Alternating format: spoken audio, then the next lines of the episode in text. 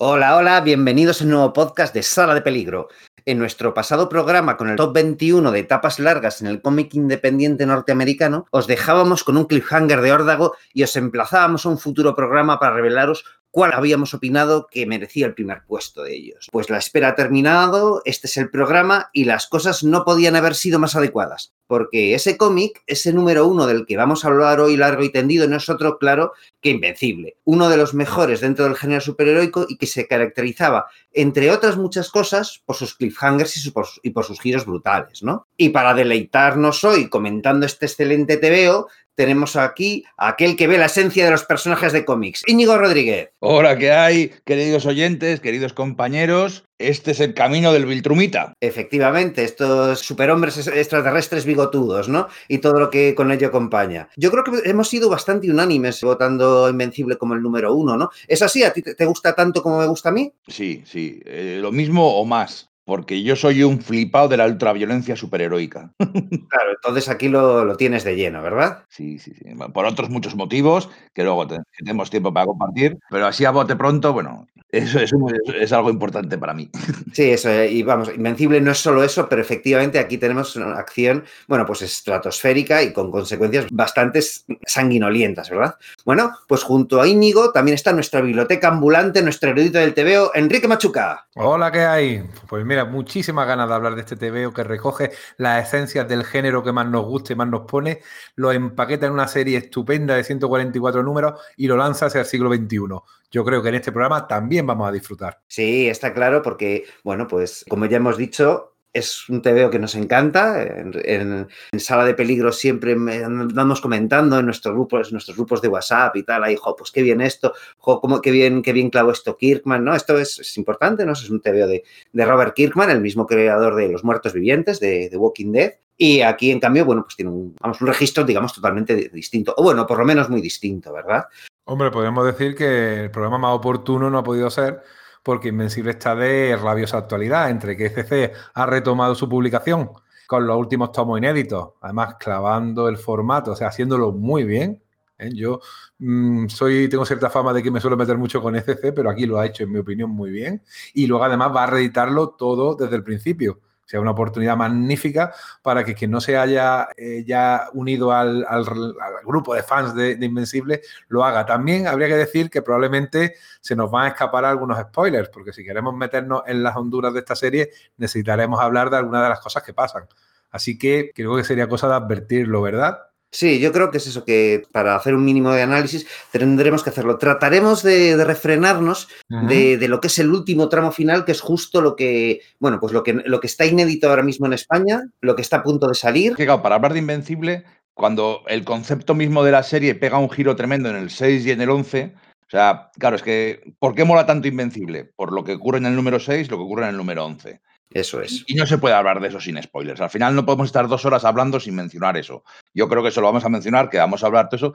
Y podíamos llegar al final incluso decir, a partir de aquí, mega super spoilers, dejad de, oír o algo así. Pues veremos exactamente cómo va saliendo, pero yo votaría por tener controlado esa parte del tramo final y simplemente evocar experiencias, dado que el lector en general en, en español todavía no ha podido disfrutar de ello. Y una segunda cuestión, el hecho de que Amazon ha estrenado también la serie de animación eh, hace unos pocos días. O sea que Invencible está de moda y nosotros teníamos que estar al tanto de lo que está pasando. Muy bien, pues poco más. Vamos a comenzar a analizar bien esta cabecera de Robert Kirkman. Yo soy Sergio Aguirre, esto es Sala de Peligro y esperamos que sobreviváis a la experiencia.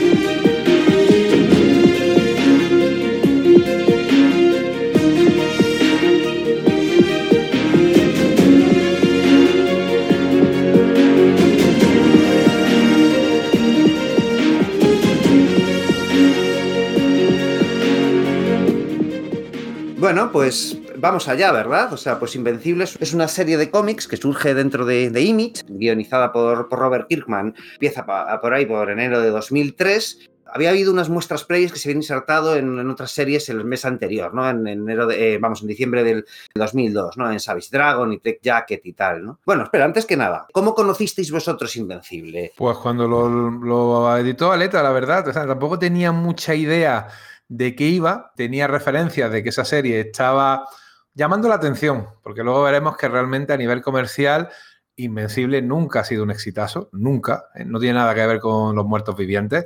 Y sin embargo, era un cómic que a la gente que, que le gustaba el género le llamaba la atención, hablaba bien de ella, no era quizás para un gran público, y cuando llegó aquí, esos tomitos que empezó a, editar Aleta, que luego eh, copublicaron junto a, Dolmen, en fin, una trayectoria editorial un poquito en España accidentada, como también por otra parte la, ha tenido en, Estados Unidos, pues oye, empecé a comprarlo, bien, me gustaba, el dibujo quizá un poquito menos, pero bueno, vale. Eh, también comentaremos luego el tema gráfico, claro que sí, que es, en esta serie es fundamental poco a poco vas viendo, de repente hay un gran cliffhanger que te deja un poco diciendo, eh, eh, eh, ¿esto qué es? Esto es nuevo, esto es diferente, y a partir de ahí venga a acumular trama, venga a acumular personajes, venga a acumular caracterización. Es la gran, la gran baza de Kirkman, la caracterización y los cliffhangers, como habéis comentado antes. Y a partir de ahí, pues enganchado con mono, sufriendo mucho porque yo he seguido la edición española y como buen fan rancio, pues ya una vez que pillas una edición quieres completarla, porque ahora tener episodios españoles, episodios americanos, volver a otra vez a los españoles, entre las traducciones, pues hombre, no, no, no gusta, ¿no? Mi estantería, en cambio, ha ido picoteando un poco de todo. Ah, amigo, es que era un impaciente. En castellano, las últimas ediciones en inglés, los, estos tomos que decías que sacaba Leta con formato un poquito más reducido que el del comic book y tal, y la verdad es que la veo y siempre me da pena. Y poco a poco yo creo que voy a ir eh, tratando de, completarla en, pues eso, en Ultimate eh, Collection de esta. Yo lo conocí, pues parecido a Enrique, yo creo que ya había salido el primer tomo de The Walking Dead, de los muertos vivientes, y entonces me llamó la atención, yo creo que en el salón del cómic de Gecho, pues eso, el año 2005, 2006, pues había algún tomito, no el primero, pero empecé a rastrear y, ese mismo fin de semana conseguí los tres o cuatro primeros tomos, los compré del tirón porque había leído algo, pero no sabía exactamente nada y me llamaba mucho la atención. Ese concepto de, superhéroe joven cuyo, cuyo padre es el superhéroe más, más poderoso del planeta, me gustaba y me gustaba esos primeros números que no no tienen nada que ver con lo que llegará a ser luego la serie, pero bueno, una, una serie como simpática. me apetece leer veo simpáticos. En aquel momento era un momento dulce para el mundo del cómic de superhéroes. Estaban haciéndose un montón de cosas diferentes, un montón de cosas nuevas y apetecía. Entonces, claro, llega ese giro, ese giro famoso sobre el que se sustenta toda la, toda la serie, voy a decirlo porque no tiene sentido que estemos hablando de aire todo el rato, que Omniman, el padre de, de Mark Grayson, realmente es un villano, no es un superhéroe que viene de Krypton a, ayudar a la Tierra, sino es un superhéroe que viene embriagado por Krypton, o su equivalente, Viltrum, a conquistar la Tierra y se carga la Liga de la Justicia. Claro, eh, ¿qué es esto? ¿Qué, qué locura es esta? Ahí ya estás enganchado para siempre. Y luego la construcción, el world building que hace Kirman empieza a meter secundarios, villanos, que solo están ahí muchos porque tienen diseños chulísimos, porque, están, porque molan, y empieza a tirar. Entonces ya desde pronto empiezas a ver que es una serie de superhéroes, un cómic de superhéroes que gira hace girar a todos los estereotipos, ¿no? Juega con ellos y les da una vuelta. Y sigue siendo respetuosos y los conoce, y a veces incluso se ríe de los estereotipos y de las convenciones del cómic de superhéroe, pero con cariño, porque, es, porque los comparte. Y por como los comparte y los respeta, puede casi. Es lo, contrario que hacía Bendis o que hacía Garcenis, que a veces se burlaban de los estereotipos de los cómics de superhéroes, pero casi desde la inquina, sobre todo Garcenis, ¿no? que sabemos que, que no le gustan y casi hasta los odia. Sin embargo, aquí ves que es uno de los nuestros, el que está compartiendo la burla. ¿Veis? Esta cosa que hacen las editoriales de los crossovers o esta cosa que hacen las editoriales, ah, tiene, tiene este problema. Pero como es uno de los tuyos y es un colega que te lo está diciendo, pues cuela. Y además es que Robert Kirkman y yo tenemos la misma edad y tenemos las mismas referencias y empezó a escribir la serie con 24 años. Yo empecé a comprarla con 25. Bueno, eh, la pregunta es cómo la conocimos. Luego contaremos cómo, cómo fue evolucionando. Pero claro, es una serie que nos ha acompañado un montón de años. Claro, a mí quizás mi experiencia es cómo la conocí exactamente. Pues no te sabría decir, tenía referencias de ella cuando empecé a comprarlo y de hecho bastantes expectativas porque se decía que aquello, bueno, pues que, pues que era un pepino de TVO, ¿no? Y la verdad es que yo me compré esos primeros tomos de aleta, pues más finitos y tal, y no me no le encontré la gracia a la serie. De verdad que no, ¿eh? Me parecía que era que, como que era correcta, pero me parecía anodina. Era en plan de, ah, pues sí, mira, pues esto es algo así como, no sé, como si mezclases, ¿cómo decirlo? Pues el, Spider-Man de Steve Ditko con el, con el Superboy de Mort Weisinger o algo por el estilo, y traído al siglo XXI, ¿no? Exactamente eso. Bien, bien dicho.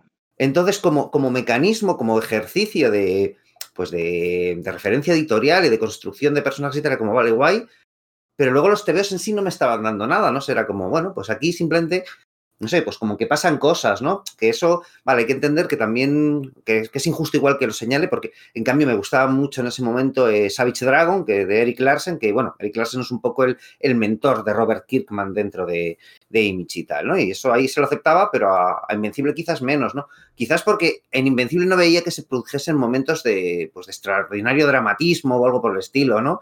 Claro, estoy hablando, atención, eso, de, de esos primeros números antes de ese, de ese giro enorme, ¿no? Entonces, pues de alguna forma, pues eso iba viendo que sí, que iba construyendo un, un, mundo que era, pues estaba lleno de personajes análogos a otros de, pues, conocidos de otras editoriales, como, ah, vale, están bien, pero es que tampoco me aportan nada especial, ¿no? Y dejé de comprarme la serie.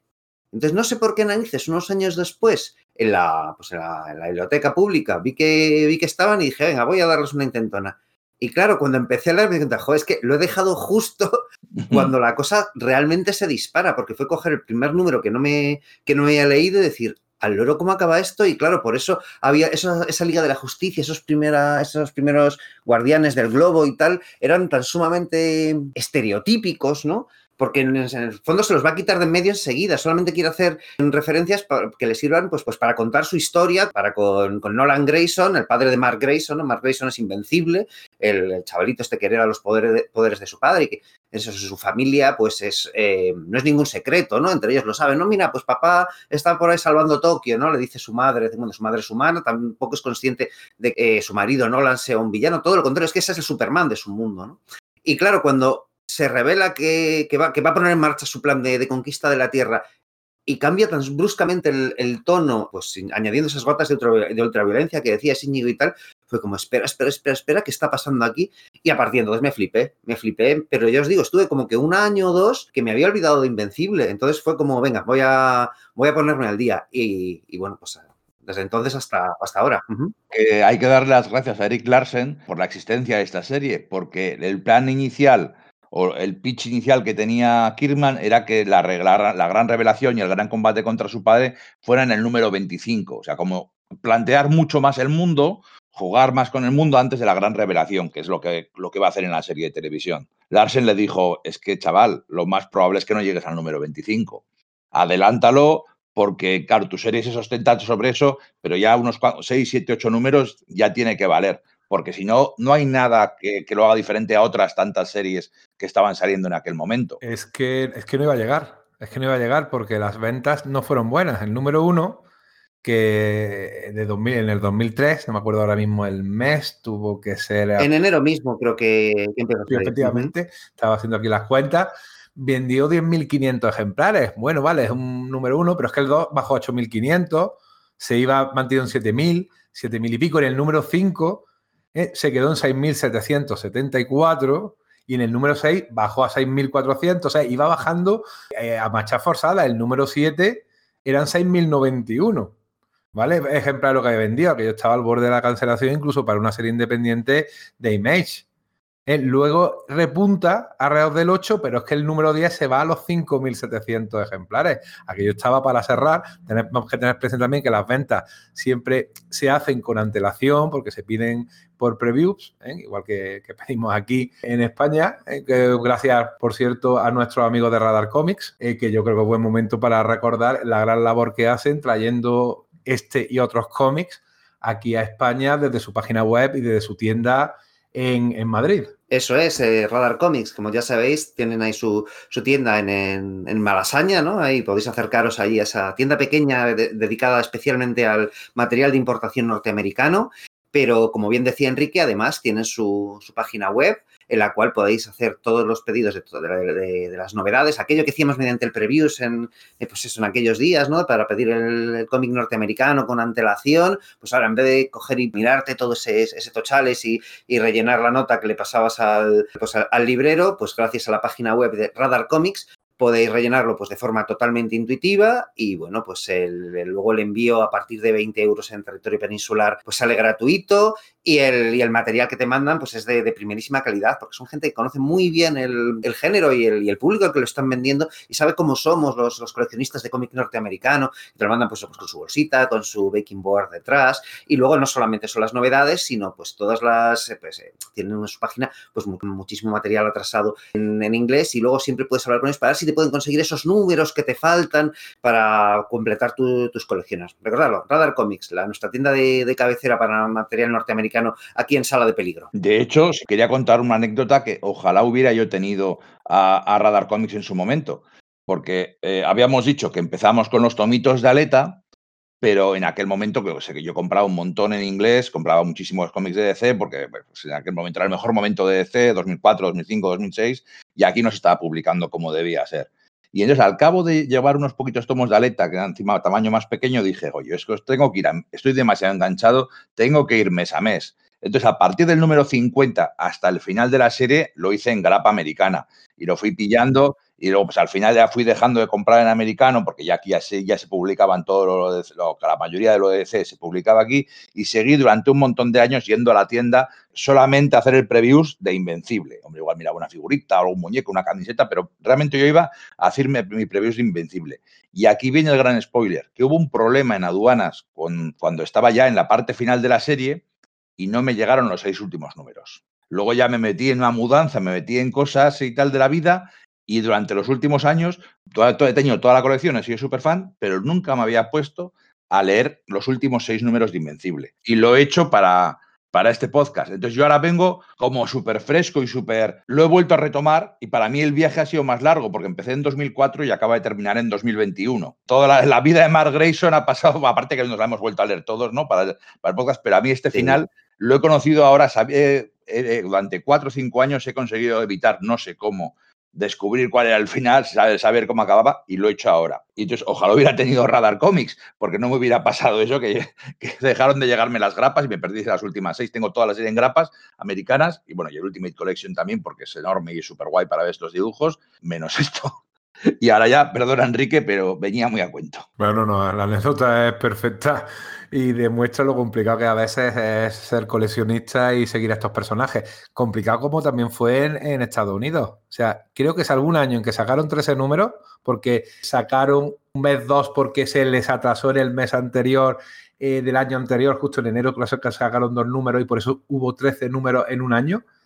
Casi ningún año llegaron a 11 números, siempre eran 8, 9, o sea, tuvieron problemas de, de, producción a lo largo de toda la andadura de la serie y las ventas, les digo, empezaron a repuntar efectivamente desde el momento en el que Kirkman siguió el consejo de Larsen le dijo, pon toda la cara en el asador, porque si no, no llegas. Y es verdad, no iba a llegar, ¿eh? Una cosa, perdonad, hemos dicho, estamos hablando de Larsen y yo lo que tengo entendido, y no lo sé, puedo estar equivocado, es que no fue Larsen quien le dio ese consejo, sino Jim Valentino, que era el que era en, ese posible. momento el director editorial el en, ¿no? en, Image. Eric Larsen lo que sí que hizo fue que le dio la, la oportunidad, porque, bueno, pues Robert Kirkman era un fan, un fan sí. que, había, que había, hecho, había hecho sus pinitos con estos TVs de Battle Pope, y entonces llamó la atención de Eric Larsen porque le hizo una entrevista por internet y se conocieron luego en una Comic Con o, algo de esto y bueno, pues, las, pues, la típica anécdota esta, ¿no? Que pues estaba hablando eh, Robert Kirkman con su ídolo, con Larsen, ¿no? Y entonces pues, pues le decía a Larsen, bueno, es que me, tengo que ir ya al aeropuerto, que, bueno, pues, pues, me voy de vuelta y decía, y entonces Robert Kirkman se acaba de sacar el carnet de conducir y dijo eso de, bueno, pues sí, si quieres te llevo yo, ¿no?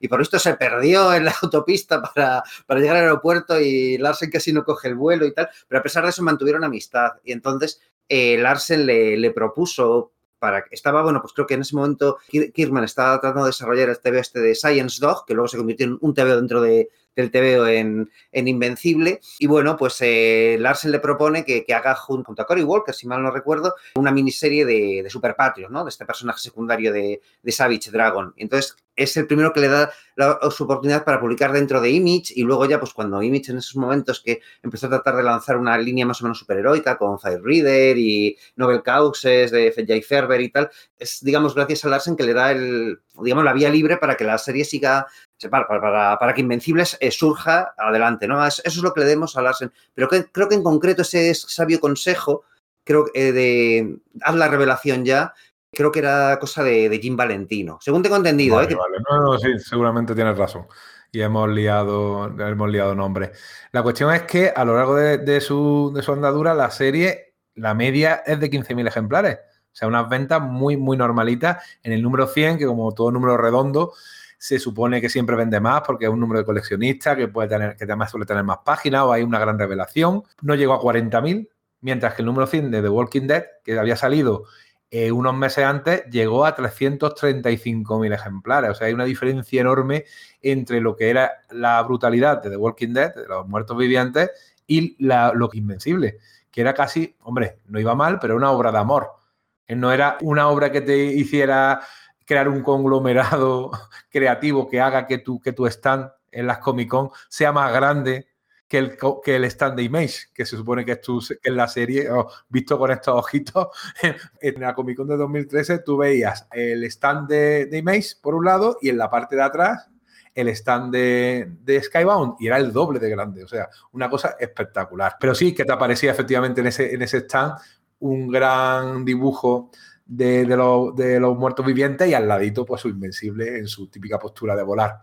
De todas formas, lo que sí vendían son los trade paperbacks. Sí. Una cosa muy típica de Image que no les importa tanto, hombre, dentro de un orden, lo que vendan las grapas y luego sí que iban bien, pues fíjate, los recopilatorios de The Walking Dead siguen estando 10, 15 años después de, que salieran, siempre en los top 10 de ventas, ¿no? Y siguen vendiendo, todos los meses siguen vendiendo tomos, todos los meses siguen vendiendo tomos. E Invencible vendía muchos tomos, la gente compraba el recopilatorio de seis números y, luego los Ultimate Collection, que también, también vendieron bastante. Entonces, está claro que la grapa de mes a mes no era, no, no, era, era vendía muy poco. Luego recuperaban más con, con ese tema. Aunque sí que es cierto que quieras que no, fíjate, parece un contrasentido, pero es un TVO mucho más de nicho que The Walking Dead, porque The Walking Dead lo lee cualquiera. Y gente que no le gustan los cómics lee The Walking Dead, o gente que su único cómic que compra en el año eran los dos tomitos de The Walking Dead que salían al año. Sin embargo, Invencible es para fans de los superhéroes, porque es para fans de los superhéroes, y además si no conoces un poco el, el género, no vas a coger un poco las referencias o los giros metalingüísticos que hace, y encima, pues no para todos, porque porque no es para todo el mundo, también hay que reconocerlo. No es de luego para los niños. Mira, si queréis, una, segunda anécdota con personal con Invencible es que en el viaje que hice a, Nueva York en el 2008, en Times Square, pues sabéis cómo es, ¿no? Está lleno de pantallas de televisión enorme en el que hay publicidad o ves eh, las noticias, ¿no? Lo típico que hemos visto en persona o en, en 20.000 películas. Y resulta que estando allí, en una de las pantallas, me apareció una animación de Invencible. Yo creo que la estaba promocionando, sí, sí, yo creo que sería algún tipo de promoción en 2008. Una pequeña animación que le hice una foto, pero claro, ¿qué pasa? Que tú no le puedes hacer una foto a una pantalla, sale, generalmente sale blanca, y eso fue lo que me pasó. Pero de verdad que me quedé muy flipado que un cómic que yo sabía que era pequeñito para los estándares, sin embargo, tuviera esa promoción. Quizás compraron un espacio publicitario para promocionarlo, no sé bien por qué era, y me he quedado siempre con la duda, pero desde luego la animación se parecía bastante a, lo que hemos visto en, la serie de, Prime Video. Sí, es, que hay una, hay una cosa que, estáis sacando a colación que me parece importante señalar y es el, absoluto amor que tiene Robert Kirkman por el, por el género superheroico y que aquí plasma del todo, ¿no? Probablemente eso, las variantes fuesen discretas, pero Kirkman quería apostar por ello, ¿no? Es curioso porque dices, bueno, pues es que el género superheroico en general se suele caracterizar por el, por formato grapa, ¿no? Por la entrega mensual en grapa y tal. Y es aquí lo, lo que dices, ¿no? Funcionaba también y tenía que tirar más del, del paperback. Pero también es que es como el mercado ha ido evolucionando, ¿no? Eh, es un poquito el, signo de los tiempos y es como perdido las cosas, ¿no? Entonces, imagino que con lo, con lo que no perdían, ¿no? Porque probablemente ganar no ganarían mucho dinero, pero claro, por otro lado, Kirkman tenía ese enorme éxito que fue de, The Walking Dead, ¿no? Eh, los muertos vivientes, y entonces le, se podía permitir ir más justo con respecto a, lo, que, a lo que ganaba. Con The Walking Dead tiene el, suficiente peso comercial y estatus como para, como para llegar a ser, eh, pues Kirkman, uno, a ser socio, socio real, ¿no? Partner en, Image Comics, ¿no? Junto a los originales que habían quedado, excepto, bueno, pues ya sabéis, pues Jim que se había ido Image y Rob Liefeld que no, creo que no estaba en ese momento, aunque gracias precisamente a la mediación de Robert Kirkman, Rob Liefeld pues bueno, pues se reconcilia con los creadores de Image y vuelve y tal. Loco.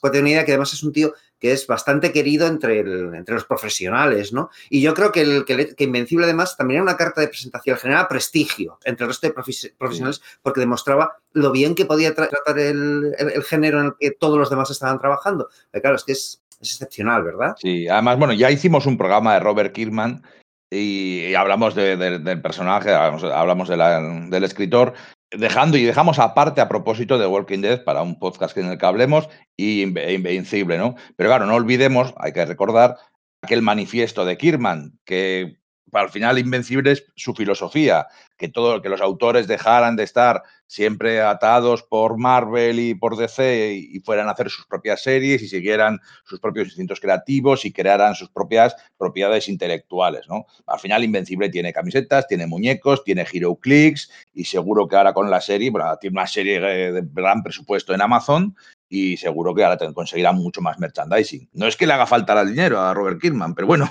igual a Cory Walker sí, que es una superestrella, pero bueno. Quizás tendríamos que irnos al inicio eh, de la serie en el 2003, el por qué hay un Invencible, dejando aparte el hecho de que sí, Kirkman es un, enamorado del género, es que en Image no había en 2003 cómics de superhéroes, realmente no los había. ¿Eh? Todo lo que se publicaba era de otros géneros. Realmente no lo había porque los socios fundadores, ninguno estaba ahora mismo en aquella época, en, aquel momento, salvo eh, Savage Dragon por, por Larsen, estaba publicando. Ni, ni apenas eh, Gilly se había ido, eh, Robert Liefeld también se había ido de aquella manera.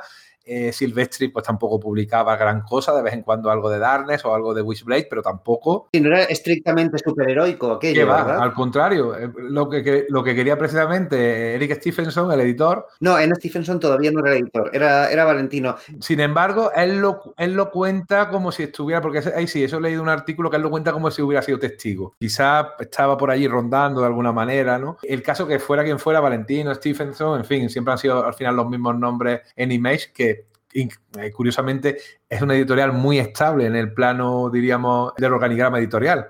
¿eh? Son los mismos siempre, ostentando los mismos cargos. ¿eh? Silvestri está haciendo su cargo, aunque sea honorífico, McFarlane y también, en fin, los fundadores que han quedado, además de ahora Kirkman, ¿no? Como habéis comentado antes. El caso es que quisieron formar una línea de superhéroes con una serie que se llama Dominion, de Kate Giffen y Ross Ritchie, que duró un par de números. Luego Fire Blizzard, eh, que creo que esta sí se llegó a publicar en España o, no lo sé. Sí, yo, creo que tengo algún número, ¿no? que era de Phil Hester. Phil Hester, que nos, gusta a todos mucho aquí en Sala de Peligro, y Andy Kuhn eh, dibujando. Benchuar, que no la sé cuál es, pero sí era de Jay Ferber, que se ha hecho un nombre de C, pero también con la serie esta de que a mí me gusta muchísimo, de Naval Causes, esta saga familiar. Sí, un TVAzo y luego sus Dynamo 5 también son, son cremas. Exacto. Dibujado por Jamal Aigol, que lo conocíamos del Capitán Marvel de Peter David, y Clockmaker. O sea, estoy diciendo aquí series que probablemente no le suena a nadie o casi nadie. Intentaron sacar una línea editorial con cinco series de superhéroes y ninguna funcionó. La única que consiguió funcionar apenas, porque ya te digo, estaba al borde de, de la muerte, fue al final Invencible. O sea, yo creo que en aquel momento en Image se dieron cuenta que realmente no era el superhéroe por donde tenían que llevar sus pasos, sino lo que ha sido en estos últimos años, multigénero y alejarse de lo que está copado por las grandes editoriales, Marvel, DC, sobre todo. Es que ya habían llegado un poco, digamos, a esa conclusión en, su día, ¿no? Cuando, pues, cuando se va a la sobre todo cuando se va, cuando se va Lee y tal, pues Jim Valentino y tal, como que es cuando, cuando empieza a abrirse más el rollo de que entren obras más de autor, ¿no? Que sí, que ya estaban ahí en, durante los 90, eh, pues varias cositas que iban, que iban entrando, en plan, pro de, lo de Eric Schanauer de la Guerra de Troya ya, ya andaba por ahí, el estudio Homage, bueno, no olvidemos que el Astro City estaba editado a, través de Image, ¿no? Pero yo creo que eso, que Jim Valentino empieza a hacer una labor de decir, bueno, vamos a ver si aglutinamos más cómic de autor, pero se dan cuenta de que, oye, igual haciendo tanto con, lo del cómic de autor, no estamos prestando atención al género superheroico. Vamos a hacer otra intentona.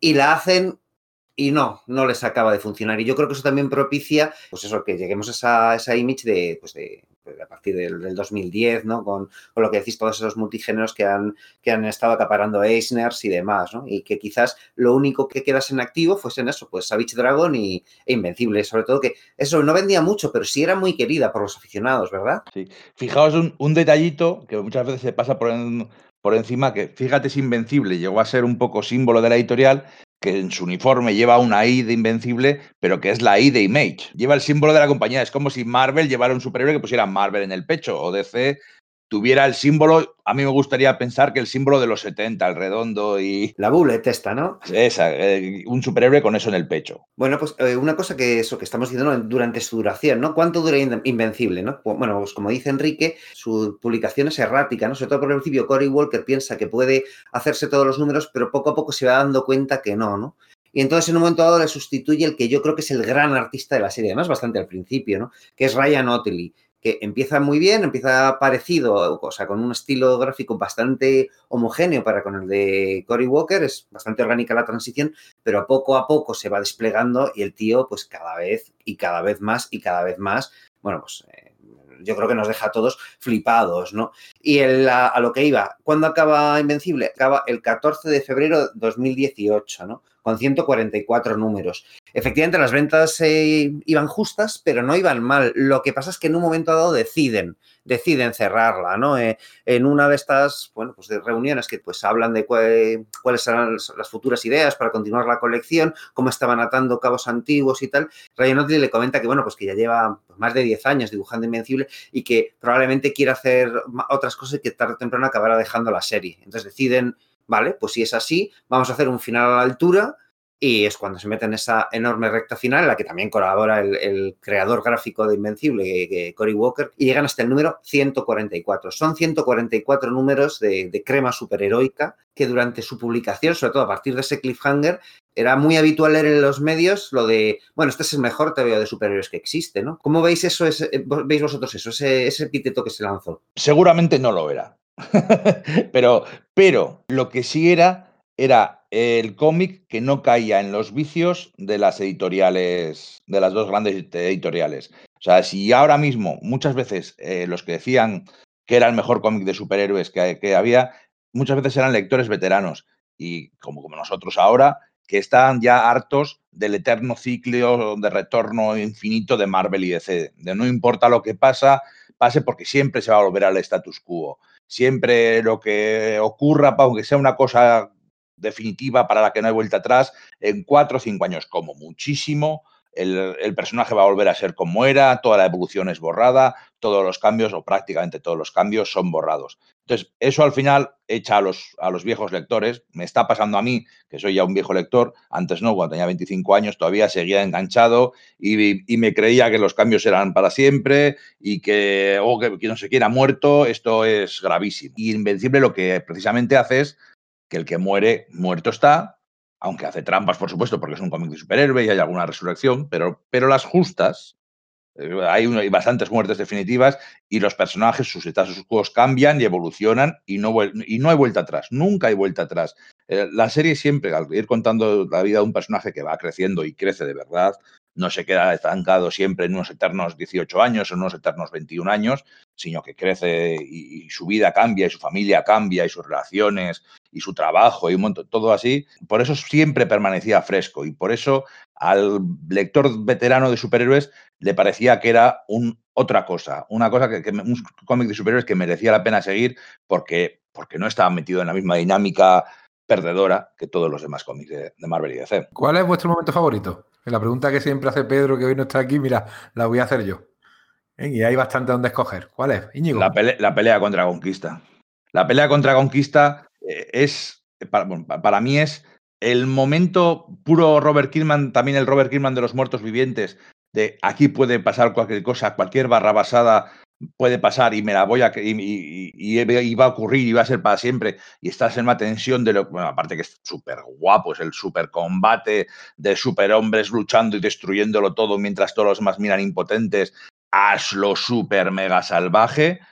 Para mí es el momento que más tensión de estás leyendo y no podías, tenías miedo de pasar la página porque podía pasar cualquier cosa. Podías pasar la página y morir un personaje querido. Y bueno, de hecho, porque acababa de pasar. Luego, llegaremos, luego contaremos a eso, pero para mí la pelea contra Conquista es lo que más me gusta de todo. Uf, a mí es que estaba pensando lo segundo decía Íñigo, y es que eh, soy, me, veo incapaz de elegir. O sea, porque hay tantos momentos. Yo supongo que por nivel de impacto, ese, ese giro que sucede al principio, ¿no? Pero como os digo, yo ya digamos que, bueno, pues no tenía fe en la serie. Y encontrarme con ese momento en que después de esta súper épica batalla entre Mark Grayson, que se revela contra su padre, que dice, no, no, espérate, que tú eres un, que tú eres un villano, no puede ser, y trata de razonar con él, y el otro no razona, y de una batalla bestial, o sea, de nivel Dragon Ball Z o algo así por el estilo, ¿no? Eh, y Nolan le tiene a su merced, va a matarle, sabes que ahora ella es un villano y tal, y no puede y se va, ostras, es que me, me golpeó mucho, pero claro, es que lo que dices de lo de conquista o el momento en el que pues Robot eh, dice, bueno, pues he conseguido un mundo perfecto, pero se queda un poco como pensando, quizás sí, quizás no, no, no está tan, tan sumamente lleno de cosas No, no, sabría elegir. Me voy a quedar eso por decir algo. Para mí, eh, el momento en el que en medio de la guerra Viltrumita se cargan entre tres personajes un planeta, aquello es espectacular. Todo el número es espectacular. ¿eh? O sea, la mejor acción superheroica del siglo XXI está en Invencible. No está en Los Vengadores de Hickman, no está en ningún otro cómic que yo recuerde que ahora digamos, ¡guau, qué cosa más espectacular! No, no, no. No hay ningún cómic más espectacular en cuanto a peleas y acción que Invencible. O sea, eso lo tengo clarísimo.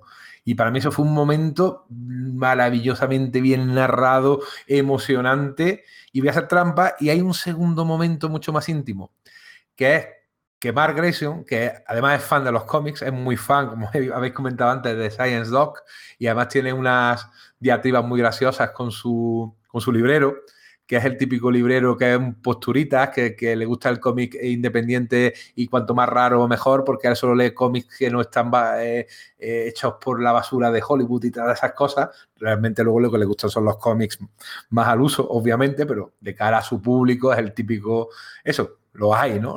No los que nosotros frecuentamos, pero hay libreros así, es cierto.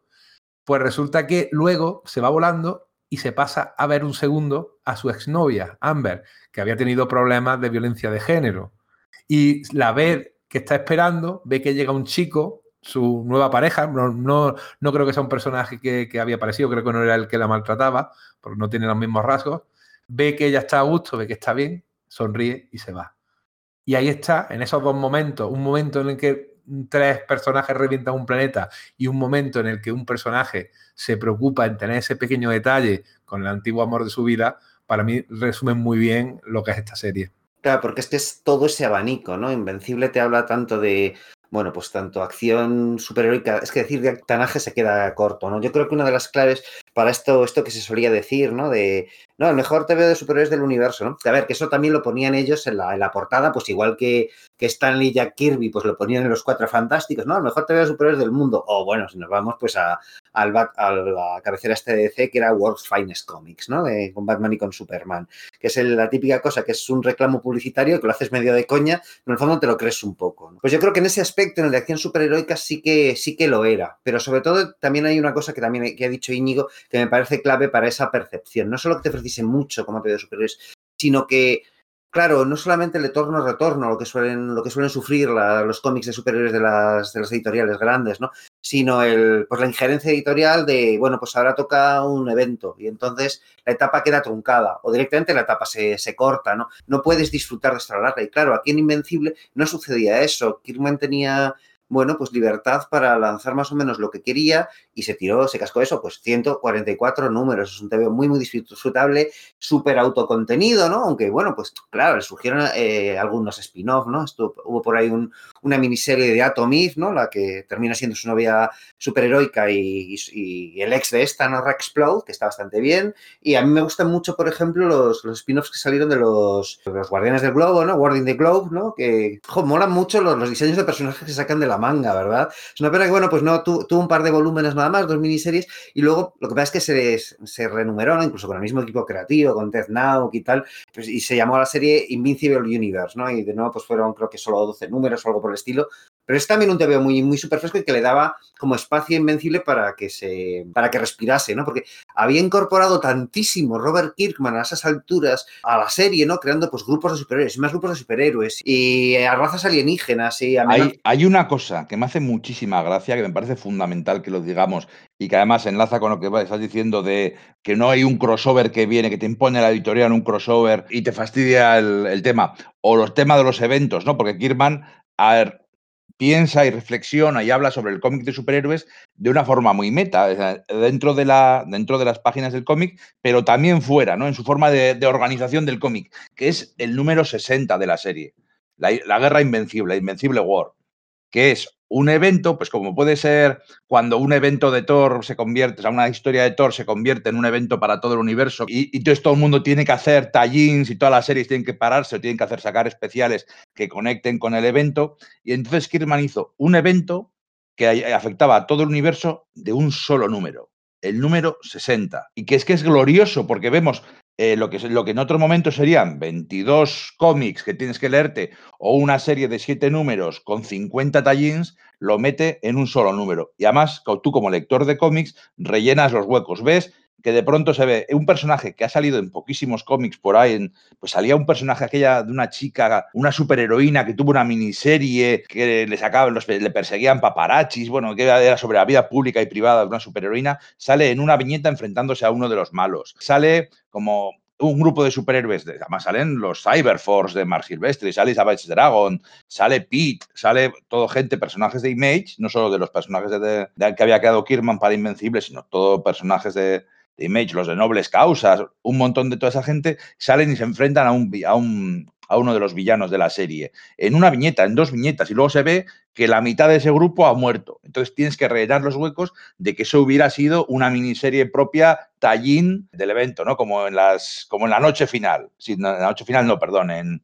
en, la noche más oscura, ¿no? Una miniserie de tres números de la JSA, una miniserie de tres números, no sé qué, todo alrededor del evento principal. Y el tío va y se lo casca en un solo número. Y personajes fundamentales mueren en ese evento porque en un evento tienen que morir dos o tres personajes fundamentales y otros cambiar para siempre. Es súper cachondo y a la vez es súper guapo y súper épico. Me parece una cosa muy marciana y a la vez muy bien hecha. Es que luego además, claro, lo que te demuestra Kirkman es que eso se puede hacer que se puede hacer así, ¿no? Sí. Que es, es, casi un mensaje que está lanzando. Eh, las, en las medios los exprimen, ¿sabes? Esto se puede contar así, se puede contar porque lo hace bien, lo cuenta bien, no necesitas más información que la que, la que te lanza ahí, ¿no? Es casi un, un despliegue, ¿no? De, de, como decir, mira, mirad qué bueno soy, pero no solamente mirad qué bueno soy, sino mirad que se puede hacer bien. Yo, la verdad, que hubiera comprado varias miniseries expandiendo la historia. Yo sería, seguiría siendo la putita de las de DC y de Marvel y les compraría las miniseries expandiendo este grupo contra uno de esos malos, porque, bueno, eran unos malos muy interesantes. Este otro grupo contra, pues todo eso así. Pero bueno. Sí, es que además lo que tiene no solamente que sean cosas que Kirkman vaya vaya creando dentro del, del, universo de Invencible y que, que claro, se, se, queden ahí, ¿no? Me refiero que sigan apareciendo como secundarios o como enemigos recurrentes, sino que Kirkman tiene más, más proyectos por ahí, como este de Cape Sync, eso no triunfa, y como no triunfa, asimila esos personajes a la serie Invencible, aunque bueno, pues va a pasar a, a, ser parte del supergrupo de los, ¿quién has dicho, de los perdón? Guardianes del Globo, ¿no? Los Capes Inc. ¿Te acuerdas que había uno que era y la serie de Wolfman, que hizo una serie de 24, 24 números del hombre, de un hombre lobo que luego se mete dentro. Bueno, se mete no, hay, hay, un crossover alrededor del número 12 o 13 de la serie de Wolfman, tiene un crossover de, con Invencible. Eso es, pues cuando la serie, estas series no triunfan, no, pues se cierran o no acaban de tener éxito comercial, ¿no? Pues lo que pasa es que esos, sus hilos argumentales o los personajes acaban recabando dentro de, de Invencible, ¿no? En a mí la de Wolfman en concreto me gustaba un montón. A mí me gustaba ¿eh? mucho más Brit, que además Brit se convierte en un personaje con bastante protagonismo. Señor, también. Eso es, de hecho Brit pasa a capitanear a los Guardianes del Globo, ¿no? O sea, Brit tenía eso, pues, sus propias series y tal, pero no acaban de funcionar, pues bueno, lo incorpora al universo de Invencible y luego a la larga, pues termina saliendo, pues eso, siendo el, jefe de los Guardianes del Globo cuando les dan series propias. Hace eso, que, que es del género de superheroico, ¿no? De, reciclar cosas anteriores, y entonces las incorpora muy bien. Y no sé, tiene habilidad. Eso me recuerda, me recuerda mucho a lo que hacía, lo que ha hecho toda la vida Steve Englehart, de llevarse sus personajes debajo del brazo fuera, la serie que fuera, y me llevo una historia que estaba contando en Los Vengadores, pues cuando me voy a Los Cuatro Fantásticos me la llevo debajo del brazo y la continúo allí, aunque no tenga mucho que ver. Sí, o Bill Mantlo con la sota de corazón. Sí. el tigre blanco, ¿no? Ese rollo, ¿no? De, y claro, como todo es al final es en, en, una sola, tú puedes no leerte nada de, de Cape 5 de, o incluso de, de Brit o tal y, y, seguir comprendiendo lo que pasa, porque simplemente, ¿sabes? Que son superiores que están por ahí. Tendrán su propia historia y, y están bien caracterizados y son, son sobre todo congruentes pero no es imprescindible para la, de la serie. Y yo creo que eso es uno de, las, de los motivos por los que quizás este, existe esa percepción, ¿no? De que no cae en esos vicios del género superheroico. Antes he dicho que eh, Kirkman coge todos los tópicos del género y los mete eh, en el siglo XXI. Hay uno que aparentemente no mete, que es el, el superhéroe huérfano. Peter Parker, Bruce Wayne, Clark Kent, todos ellos son huérfanos. ¿eh? Y, y, esa orfandad les define en su misión superheroica. Sin embargo, esto es totalmente distinto. Es lo que es el hijo de un superhéroe que tiene poderes de repente cuando llega el momento en su, en su adolescencia y a partir de ahí él también intenta una carrera superheroica. Y sin embargo, sí se queda huérfano. O sea que también coge ese, ese tópico y le da una vuelta en tanto en cuanto él se queda huérfano cuando su padre resulta ser lo que él no se esperaba, que era un agente encubierto de una civilización extraterrestre que estaba preparando el terreno para invadir la Tierra y además con la idea que se mantiene durante toda la serie de que la Tierra iba a ser como una especie de criadero de futuros Viltrumitas, porque querían demostrar, querían buscar eh, civilizaciones, especies, mejor dicho, especies que fueran compatibles genéticamente con los Viltrumitas y que dieran lugar a una descendencia con superpoderes, que les, que les permitiera su civilización, que estaba estancada y en retroceso, volver a aumentarla en número de individuos y, por tanto, poder expandirla, pues como cualquier civilización imperialista pretende. Lo cual me lleva a uno de los temas importantísimos en esta serie, que es el ambiente y la, educación. Es decir, cómo el ambiente en el que vives y la educación que recibes te marca. El padre de, Mark, Nolan, realmente se ve influido por el hecho de convivir durante casi 20 años con una mujer terrestre, una pobre y anegada mujer. Tenemos que hablar del papel de la mujer en esta serie, que creo que Íñigo ya nos comentó el otro día así en privado que le había llamado mucho la atención. Pero eh, este personaje, al vivir en un ambiente terrestre, teniendo que criar un hijo terrestre, se ve impregnado por otro tipo de moralidad y eso hace que tenga dudas. Pero es que le pasa lo mismo al resto de su, de su o aparte. Incluso a algunos de los más chungos, ¿verdad? A mí eso, me, eso me encanta.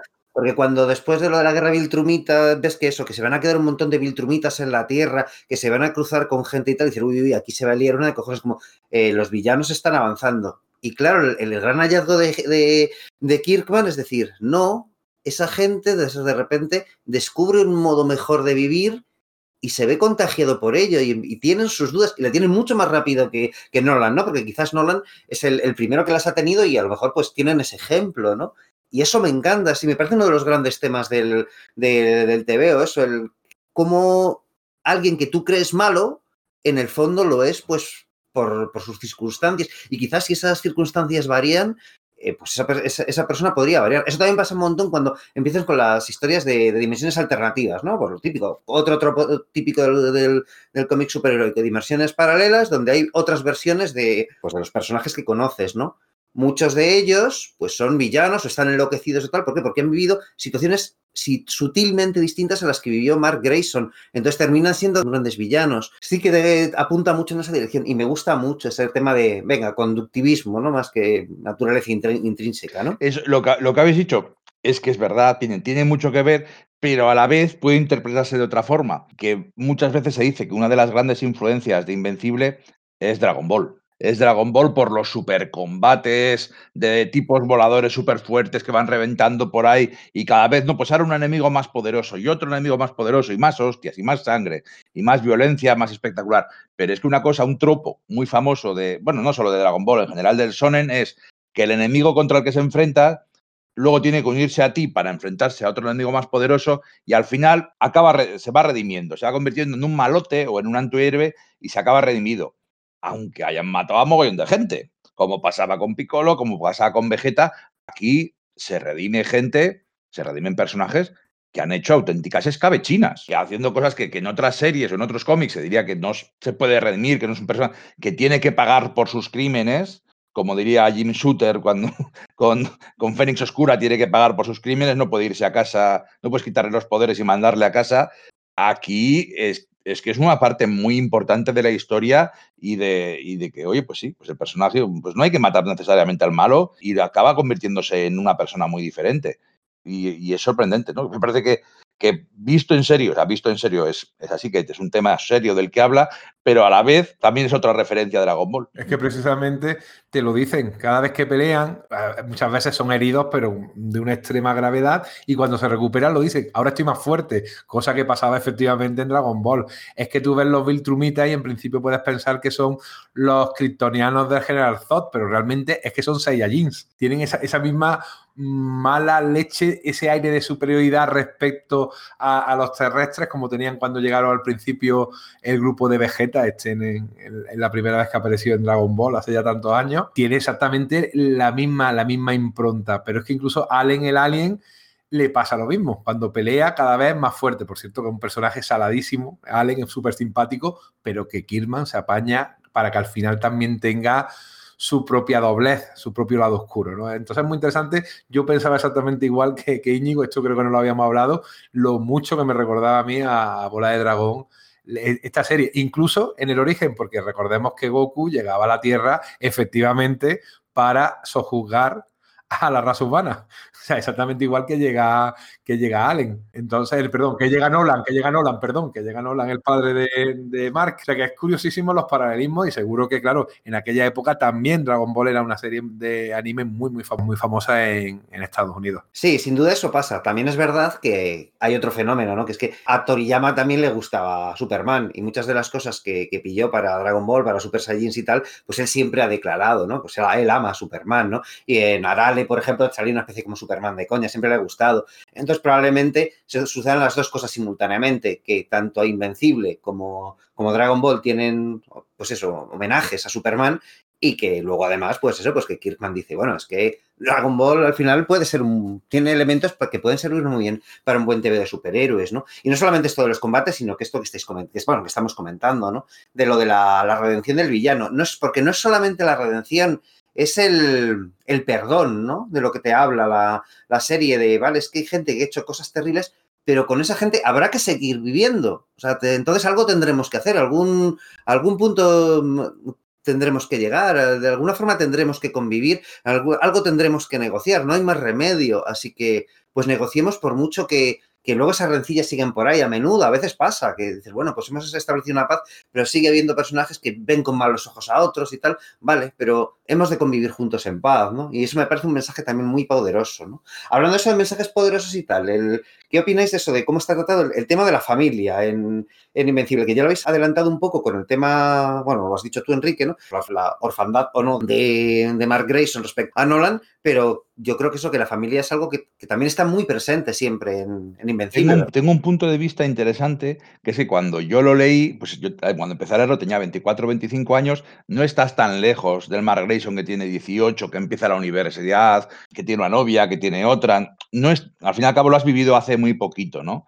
Y según vas creciendo, empieza el tema pues, de una pareja, una pareja estable, tener hijos, tener un bebé. Y eso lo, yo, claro, yo, iba creciendo y lo iba haciendo en paralelo a Mark Grayson. Y cosas que veías de, pues tu hijo se pone enfermo y vas a toda hostia, el terror que sientes y vas a toda hostia al, al hospital, pues es una cosa que, que, sale, que sale en la serie, ¿no? Pero que es que además, en esta última relectura, me he puesto mucho en el lugar de los padres, de los padres de Mark, en vez en el lugar de, de Mark, porque ya, ya, soy más mayor y mi hijo ya casi va a ser un adolescente.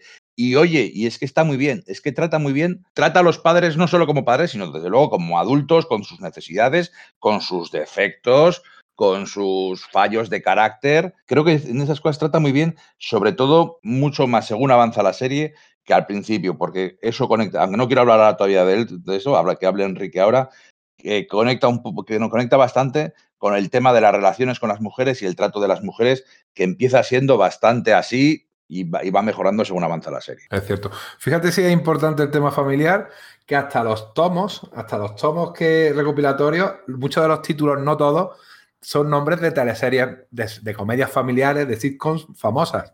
Y, por ejemplo, tenemos Con ocho bastas. Era el primer tomo recopilatorio, se llamaba Con ocho bastas. Claro, tenía que ver con el número de personajes de la Liga de la Justicia, entre comillas, que aparecía allí. Hay una que es mi marciano favorito. Hay otro tomo que es Casa Repleta, Full House, que era la serie de las gemelas Olsen. Tenemos Friends, tenemos una familia moderna, Modern Family. Es decir, lo tiene muy, muy presente el hecho de que él está haciendo no una sitcom, aunque es verdad que tiene bastantes toques de humor, ¿eh? es una serie muy completa también, tiene unas cosas súper dramáticas, sangrientas, muertes que no te esperas y que te deja helado, y también tiene una parte cotidiana, una parte muy con unos gags incluso recurrentes, como esta De hecho, cuando, conoce, cuando conocemos a, a, digo que te interrumpo medio segundo, porque cuando conocemos a Mark, la primera vez que le vemos, está sentado en el váter leyendo un TVO cagando. Sí, sí, sí. No es la aparición que le esperarías de Clark Kent o de Peter Parker. Sí, juega mucho con la cotidianidad, ¿verdad? O Perfect Strangers, que era aquella del primo Larry, ¿no? También existe, es que lo estoy aquí pasando. Y, y, cosas de casa también se llama un tomo. A un mundo diferente, en fin, que eres el jefe. O sea, que tiene, que tiene esa impronta. Y la, y la gracia que tiene es lo bien que lleva incluso eso, los, los gags recurrentes, como por ejemplo la bestia espacial en la cual viajan en la cual los sonidos que producen las parejas terrestres por la noche les resultan muy desagradables a la, a la tripulación extraterrestre que maneja que maneja esa nave, ¿no? O sea, que tiene incluso chistes que se van repitiendo a lo largo de la serie. Va cuidando mucho eso, porque la verdad es que las tramas las va cosiendo a, pero a fuego muy lento. Es que tú tienes que ver, por ejemplo, en, más o menos a, los primeros 30 números, Allen recibe una paliza importantísima, resulta herido, pues se tira 10 o 12 o más, o 18 números curándose. Se lo deja ya olvidado y de repente aparecen los 18 números ya curado, ¿no? Esas cosas no le importan hacerlas a, a Robert Kirkman, no tiene prisa.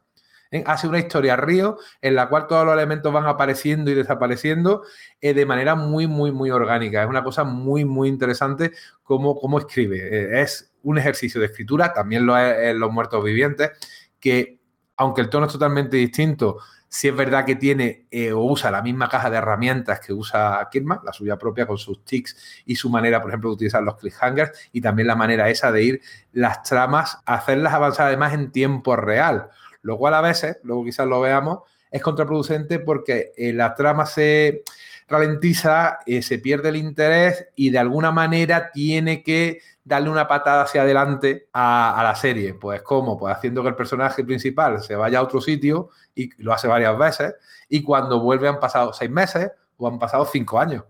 ¿eh? Entonces él tiene que redescubrir a la vez que el lector ese nuevo mundo que se ha dejado atrás con todos los problemas que ello conlleva. Quizás un truco que realiza, no lo realiza mucho, pero que con que lo hagas ya dos veces queda un poco manido. Ahí yo creo que es la y, y, yo creo que es también el, el, problema de casi el final de la serie, que lo hace, lo hace de manera muy exagerada, además con un truquillo que yo creo que fue lo que empezaron a darse cuenta también, que quizás la serie estaba empezando a agotarse un poquito. Estoy refiriéndome a esa saga casi del final, que se llama reinicio, así con interrogación, en la cual el personaje viaja a su propio pasado y tiene la oportunidad de rehacer un montón de cosas que habían pasado con el conocimiento que tiene. ¿Eso, eso, eso se ha editado en España ya? No lo sé. Sí, sí, sí, eso sí. Se ha editado en España. Claro, la, una cosa que igual no estamos diciendo bastante es eso, lo hemos comentado al principio, ¿no? Pero el problema, uno de los problemas que ha tenido el lector español con Invencible es que su, pues ha tenido un periplo editorial porque lo empezó a publicar Aleta, Aleta empezó a tener problemas, lo empezó a, editar junto a Dolmen, ahí se volvió a, ser frecuente la, historia con esta publicación de estos tomos pues de formato un poquito más pequeño que el comic book norteamericano. Así, fueron, al principio eran más finitos, pero luego ya pillaron la extensión ¿no? de, los, de los trade paperbacks norteamericanos. Luego fueron sacando los Ultimate Collection, estos que hemos, que hemos comentado, que en el fondo es la reedición desde el principio de la serie en tomos a formato más grande, casi formato de revista, ¿no? Con tapa dura y todo ello, bueno, pues ha sido editado hasta, digamos, el, el, gran arco argumental, el último gran arco argumental, que es lo que está publicando ahora, pues, o que va a empezar a publicar ahora mismo, no sé exactamente si ha salido todas tiendas, etc. Bueno, que haya salido o no, pues igual es algo que podemos mirar, pues en Universal Comics, ¿no? Nuestra librería de cabecera para todo el material en español aquí en, en Sala de Peligro. Su página web podéis encontrar, que es www.universal-comic.com, podéis encontrar todas las novedades del, mercado eh, español y además también hay un montón, pero que un auténtico montón de cómic atrasado, ¿no? He estado mirando antes y efectivamente están pues, la inmensa mayoría de los tomos que fueron publicados para los lectores que, bueno, quizás estéis escuchando esto, varios oyentes, y decís, oye, ¿cómo, ¿cómo, voy comprando esto? Bueno, pues todo lo va a, a volver a publicar ECC, así que tranquilos, ¿vale? Pero en cualquier caso sí que hay recursos para poder leer lo que ha pasado hasta ahora y re reengancharse eh, a partir del punto en el que ECC reanuda la publicación exactamente con el, mismo formato. Esos tomos podéis encontrarlos en Universal Comics, www.universal-comic.com o en su tienda física ahí en Barcelona, que bueno, pues es que llevan ya pues más de 25 años ahí y son auténticos, bueno, pues expertos en, el mercado de cómics, pues es el merchandising, el de, pues, hay cómic norteamericano también, hay pues eso, eh, es es una librería consolera. Empezaron con un puesto en el mercado de San Antonio y, y pues son de confianza porque además pues sus envíos pues a partir de 50 euros son gratuitos para territorio peninsular, llegan muy rápidamente y si alguien le tiene huecos en esa colección y no quiere esperarse a que ECC los publique, porque bueno, pues lo, irán haciendo y yo creo que van a hacer una, una, una tarea pues maravillosa, pero bueno, igual hay algún en concreto que queréis conseguir, probablemente lo encontréis ahí en Universal Comics. Lo estoy viendo ahora mismo y efectivamente creo que te puedes encontrar casi todo, todo lo que publicó Aleta y luego junto a Dolmen en, su momento, y también que no los tengo y me habéis puesto los dientes largos porque Todd Nauk es un dibujante que a mí me gusta mucho, efectivamente tienen eh, los tomos de Guardianes de la Tierra y eso van a caer, o sea que sí, Universal Comics es el sitio donde puedes encontrar un montón de cosas que en su momento quizás dejaste pasar y oye, tanto por ciento asegurado muy alto de que de que lo vas a encontrar aquí. Y en cualquier caso, lo que sí que tendrán seguro es la reanudación de, la serie por parte de CC con ese último arco argumental que llega hasta el 144 USA de, de Invencible y cierra, yo creo que por todo lo alto la, la saga. Yo ya os digo, preferiría no entrar en ello porque el lector en castellano todavía no lo ha pues no, eh, no, lo ha catado y me gustaría no entrar mucho en spoilers por ahí, pero ah, a mí me gustó bastante el, final. A mí me ha encantado. No sé si ponerlo a la altura del de The Walking Dead, pero bueno, tiene un tono similar en ese sentido. Eh, hablabas de, de cuándo decidieron cerrar la serie y dice Robert Kirkman una cosa muy interesante, ¿no? Que él aspiraba a que Invencible fuera un personaje como Spider-Man o Superman y que cuando él lo dejara otra gente siguiera y que años después siguiera con él. Pero claro, luego al final se dio cuenta de que realmente Invencible nunca había ido de eso, siempre había ido de contar una historia de un personaje sin estar sujeto a, pues al eterno retorno, a los mandatos editoriales, al hacer juegos con los tópicos del género y que tenía que terminarlo. O sea, si lo, iba a dejar una serie abierta para siempre, iba a pasar, iba a estancarse, iba a perder frescura, iba a ser pues un TVO más y que lo que lo más invencible, entre comillas, que podía hacer era darle un final. Y dar un final que a mí, la verdad, me ha encantado ya los últimos números, las últimas batallas, con sus bajas, no diremos nada, ya me emocionaron y, tal. El último número me ha flipado, me ha parecido más un final muy de ciencia ficción de la buena, de esas historias que, vale la pena y que terminas, cuando te cuentan, los, que te cuentan varios finales, por decirlo así, yo creo que ha sido de todos los personajes y cuando has acompañado a unos personajes durante tantos años de tu vida, pues quieres que no acabe, pero, pero tiene que acabar y quieres saber cómo, cómo va cada uno de ellos, ¿no? Un epílogo de uno, de otro, de otro. Nuevos principios. Juega, me gusta mucho que juega a hacer en el mismo último número cosas muy típicas de la serie. De sacar personajes nuevos, aunque luego no voy a utilizarlos porque presenta personajes nuevos en el último número porque es lo que hacía siempre en la serie presentar personajes y más y más, y creatividad y creatividad, aunque fueran chorraditas, solo ideas graciosas, pero lo hacía. Sí, te da, esa idea de que ese universo está vivo por sí mismo, aunque vayamos a apartar la, cámara de él, ¿verdad? Es lo que decía yo de que eh, Killman sabe usar sus herramientas y efectivamente si tú quieres cerrar una historia, generalmente la tienes que cerrar con una ceremonia, y hay una ceremonia, y la tienes que cerrar con una recapitulación de acontecimientos, que las hay, y unos atisbos del futuro que no digo nada más, pero que los hay y bien. Es decir, que lo hace de manera redonda. O sea, es magnífico. Pero yo creo que nos estamos yendo al final cuando en medio hay un montón de chicha, ¿verdad? Eh, comentábamos antes, efectivamente, cómo el propio, hombre, no, voy a, no sé si la palabra adecuada, pero el propio Kirkman se va deconstruyendo, ¿no? Esa palabra que tan de moda estaba en los últimos años, en su relación también con las mujeres, en su percepción del género femenino, y se ve tanto en The Walking Dead como, como en, en, esta serie, en Invencible.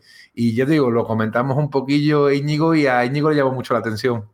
Sí, porque es que al final no es una excusa, pero al principio de cuando empieza a escribir Invencible, Kirman es un americano de 24 años que no ha salido nunca de Kentucky. Entonces, no es excusa, porque encima tampoco hablamos de que eran los años 70, es el 2003. Pero bueno. Pero es una explicación. Es una explicación y sobre todo, fíjate cómo las cosas han cambiado, nuestra percepción de un montón de cosas que antes se daba más o menos por sentado o que no, llamaba, no nos llamaban la atención más que por sentado, no eran tan llamativas. ¿Cómo ha cambiado de 2012 hasta ahora? Y de hecho fue de ahí 2012, 2013 cuando muchas cosas empezaron a cambiar para bien. Pero hay muchas cosas que son eh, muy de, en las relaciones, en las parejas, en la gente que sale como una pelea entre el hombre y la mujer, lo presenta. Como, bueno, si juegas bien las cartas y me invitas a cosas, igual esta noche tienes suerte, como administrando el sexo ellas, ellos, por ejemplo, hay además, bueno, no tiene nada que ver, pero hay unos cuantos chistes homófobos, pero bueno, eso también desaparece completamente, porque el que, le hace chistes homófobos al principio de la serie, luego resulta que acaba siendo, pues creo que casi el único personaje ahí de la serie.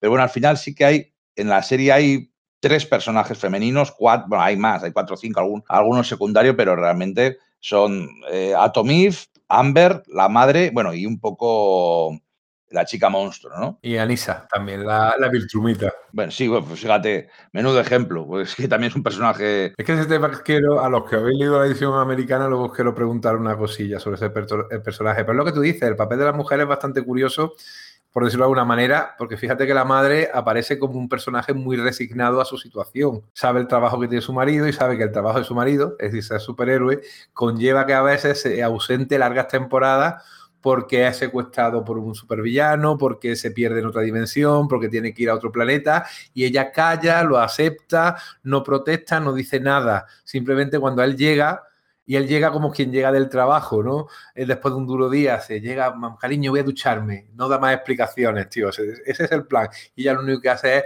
suspirar resignada. Sin embargo, esa misma situación está en Amber. Amber respecto a Mark tiene exactamente el mismo problema. Una vez que ella sabe que su novio es un superhéroe, lo que hace es no aceptar, es lo que sí acepta la madre de, de, Mark. Es decir, ahí hay una diferencia generacional entre esas dos mujeres. Mientras que una se, se resigna, la otra dice, tío, yo no aguanto esto más, esto es un rollo, aquí esto tengo que estar aquí esperando, sufriéndolo, pasándolo malamente, estando sola, y tú te vas y aquí a mí que me den, pues no, no puede ser, yo esto no lo quiero y no lo admito. Es que efectivamente el mensaje es ese, nada más que puedas estar con alguien que te comprenda. Y eso es una superheroína. Sí, sí, sí. Lo que quiere decir que Amber, además, es una cosa muy típica de Kirman, las superparrafadas. O sea, ah, usa más letra a veces que Stan Lee. Porque cuando, porque cuando los personajes hablan entre ellos, tienen unos globos de diálogo de carajo, porque además eso también lo hacían muchas veces en The Walking Dead, ¿no? Unos globos de, de diálogo enormes, porque además los personajes tratando de ser razonables. Amber dice, joder, yo es que me siento súper egoísta porque yo sé que no te estás yendo por ahí de fiesta, que estás salvando vidas, que estás haciendo lo que tiene que hacerse. ¿Cómo voy a ser, porque yo me apetece cenar o a mí me apetece ver una película, voy a evitar que vayas por ahí y salves a 200 personas en un accidente de tren o del ataque de un supervillano? No estaría bien, no sería justo. Aún así, me siento mal porque esto no es forma y porque yo no he firmado para esto. Yo firmé salir con Mark Grayson, no con Invencible. Entonces, no es mala, no la presenta como, mucho que será Mary Jane de los años 90, que no había Dios que la tragara. Eh, la presenta de una forma muy razonable y pues que al final pues acaba rompiéndose porque tiene que romperse, porque no hay, porque son incompatibles y porque ya no, efectivamente no firmó para eso. Y, se siente mal, y se siente mal él y se siente mal ella. Pero bueno, pero en general sí que toda la evolución, toda la relación que tiene el trato con las mujeres, yo creo que está hecho desde el punto de vista de alguien que al principio, cuando empezó a escribir la serie, no entendía, o sea, consideraba algo ajeno a la mujer. O sea, no sé si me explico. Como, yo qué sé, típico friki que ha tenido pocas relaciones con mujeres y creo que luego al final se da cuenta de que son exactamente igual los hombres que las mujeres y la forma de relacionarse tiene que ser de otra forma y que no son un ente alienígena diferente con el que llevar unos códigos extraños. Yo, creo que vemos en la, en la, en la escritura vemos la madurez, eh, vamos, simplemente pues el, el, casarse, tener hijos y el, y el dejar de ser un puto crío, de, Robert Kirkman. Sí, es que ese me parece que es uno, un, de hecho uno de los mensajes de la serie, ¿no? Una de las constantes, eh, que a lo mejor va surgiendo... Yo creo que es natural, porque es que yo noto que el tío evolucionaba. Eso es, él iba cambiando, es que, claro, esta serie duró muchísimo tiempo, entonces él mismo iba sufriendo una evolución personal, y esa evolución personal, eh, yo creo que el tío es suficientemente buen escritor para ser perspicaz y hablar de lo que conoces, ¿no? Entonces, hablar que, que ¿cómo estoy cambiando yo? Pues lo reflejo en estos personajes y hago estos comentarios, ¿no? Por ejemplo, es eso, el con el personaje de Tommy, ¿no? Hay una cosa que es muy curiosa, que siempre que aparece su padre, ¿no? Siempre que van a cenar ahí con, sus padres, pues el padre de Atomic es que es como lo peor, ¿no? Es lo más rancio y lo más retrógrado que existe y todo lo que dice es como, pues parece como toda la retaíla de comentarios de, de Twitter que sueles ver como súper carcamales, ¿no? Sin embargo, es verdad que al final incluso él cambia en una medida, solo en una pequeña cosa, en, en, una pequeña frase, pero incluso esa persona cambia, ¿no? Y creo que eso también es parte de lo que la propia serie te está diciendo, ¿no? Que cambiamos y no aceptar el, cambio, pues es un error, porque a menudo el cambio es para corregir cosas que, no estaban bien en un principio, ¿no? Sí, así es. Eh, es curioso también el tema de, vamos, ya quizá eh, voy a decir una palabra de estas hace que te hacer jijiji, jajaja, el tema tetas. O sea, hay una obsesión en esta serie por las tetas. O sea, no, no, en serio. O sea, incluso cuando, cuando Atomif se reconstruye, te pone las tetas más gordas. Y ya que me reconstruyo gracias a, mis poderes, pues me pongo tetas. Hombre, lo cual a lo mejor, pues muchas mujeres lo piensan. Digo, oye, pues si puede tener más pecho, pues dando así un chasquido con los dedos, pues lo haría, ¿no? Eh, pero también el tema de cómo dibuja a los personajes femeninos. La verdad que no hemos hablado demasiado tanto de Cory Walker, que los dibuja siempre más. No hemos hablado todo lo que. Más, efectivamente, más. pues vamos a aprovechar el tema.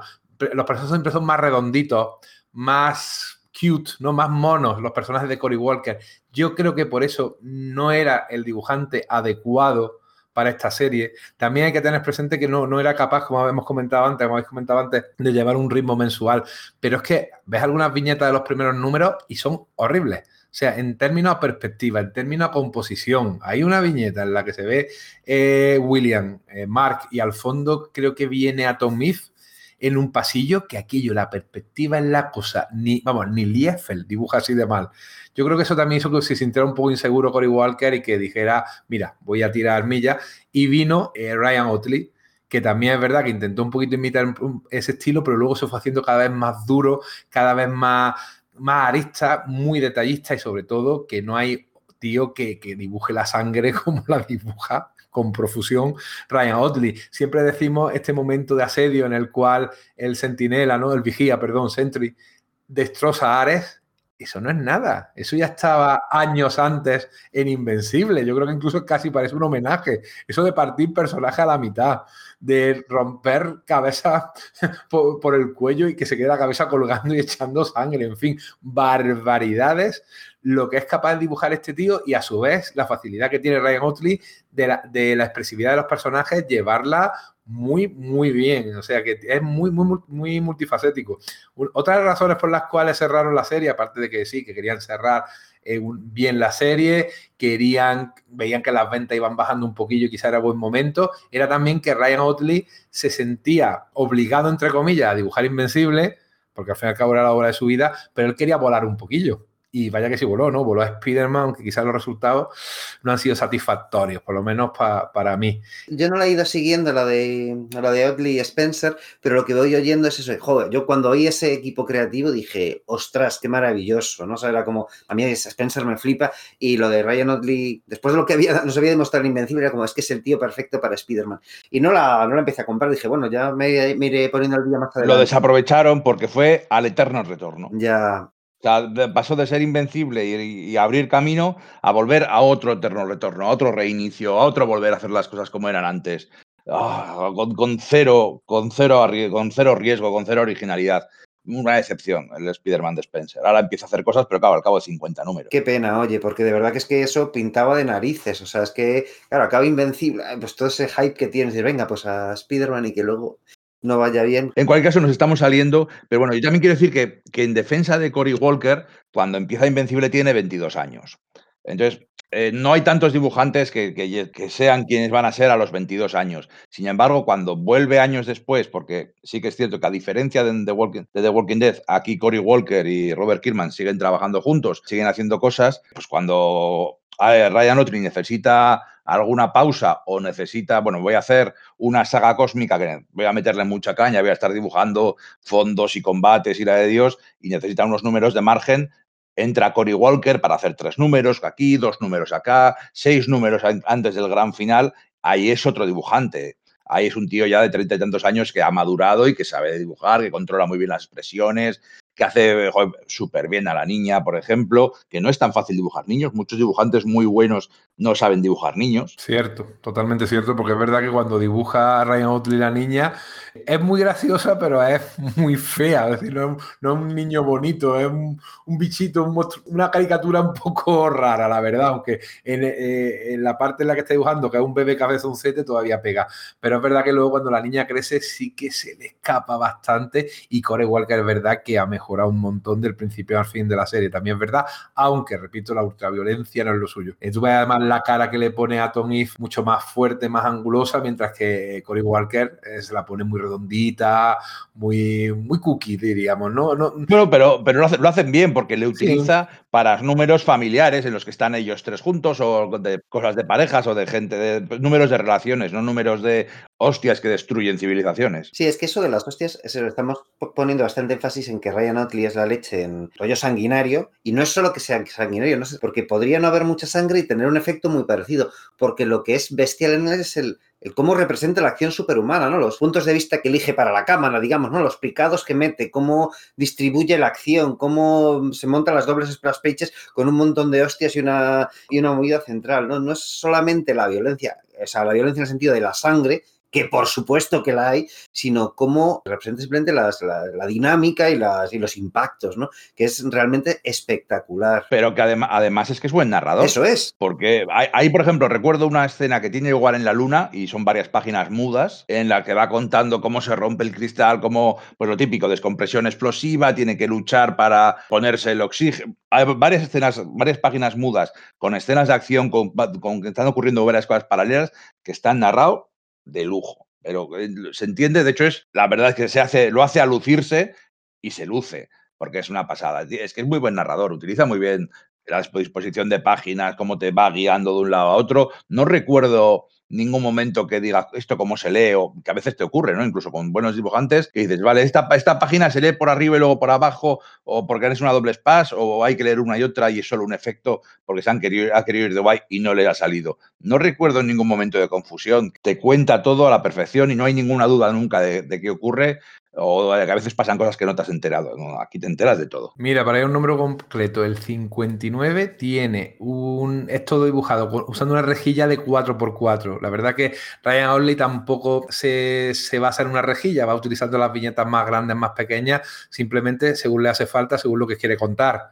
Sin embargo, aquí, en paralelo a, lo mismo que hacen, por cierto, en The Walking Dead, justo cuando la guerra de Negan, yo creo que es más o menos, bueno, no, es un poquito anterior a la guerra de, de con Negan, pero utilizan también exactamente la misma rejilla 4x4. Bueno, por el número 59 la usa aquí Ryan Otley en Invencible, que es una maravilla. Es decir, para contar a la gente para qué sirve efectivamente hacer o no una rejilla y cómo eres capaz de contar lo que estás contando en un montón de planos distintos con pequeños detalles. O sea, para, eso parte, claro, está en el guion. Eso también interviene eh, Kirkman, eh, el que a lo mejor da la directriz de vamos a hacerlo de esta manera y en esta viñeta pasa esto y en esta la otra. Pero no todos los dibujantes son capaces de hacerlo. Claro que no. Me refiero, tío. Es que no todo el mundo es capaz de hacer eso. O sea que Ryan Orley tiene, no solo tiene nuestros días, vamos. Me da la sensación de que Kirkman le deja bastante libertad para cambiar, improvisar y mejorar el material. Hay una cosa de la, de la sinergia de ellos dos que me, que, me, ha venido a la cabeza, que es que eh, llega un momento en el que Invencible se autorreferencia. No sé si me explico, ¿sabes? Que hay viñetas que lo que hacen es evocarte a, viñetas de los primeros números, ¿no? Como diciendo, no, pues sale aquí volando el, nuevo Invencible, ¿no? El que era, eh, vale, utiliza la misma pose que en una viñeta mítica, una doble splash page de Invencible del principio, o cómo se producen situaciones que son similares, Otley las plasma del mismo modo, o sea, un poco con la misma organización de viñeta y de eh, disposición de los elementos visuales, y de ese modo marcas mejor cuáles son las, las, diferencias de concepto entre esa escena de hace, de hace unos cuantos números o incluso muchísimos números y cómo son ahora, ¿no? Y eso es un recurso que utiliza varias veces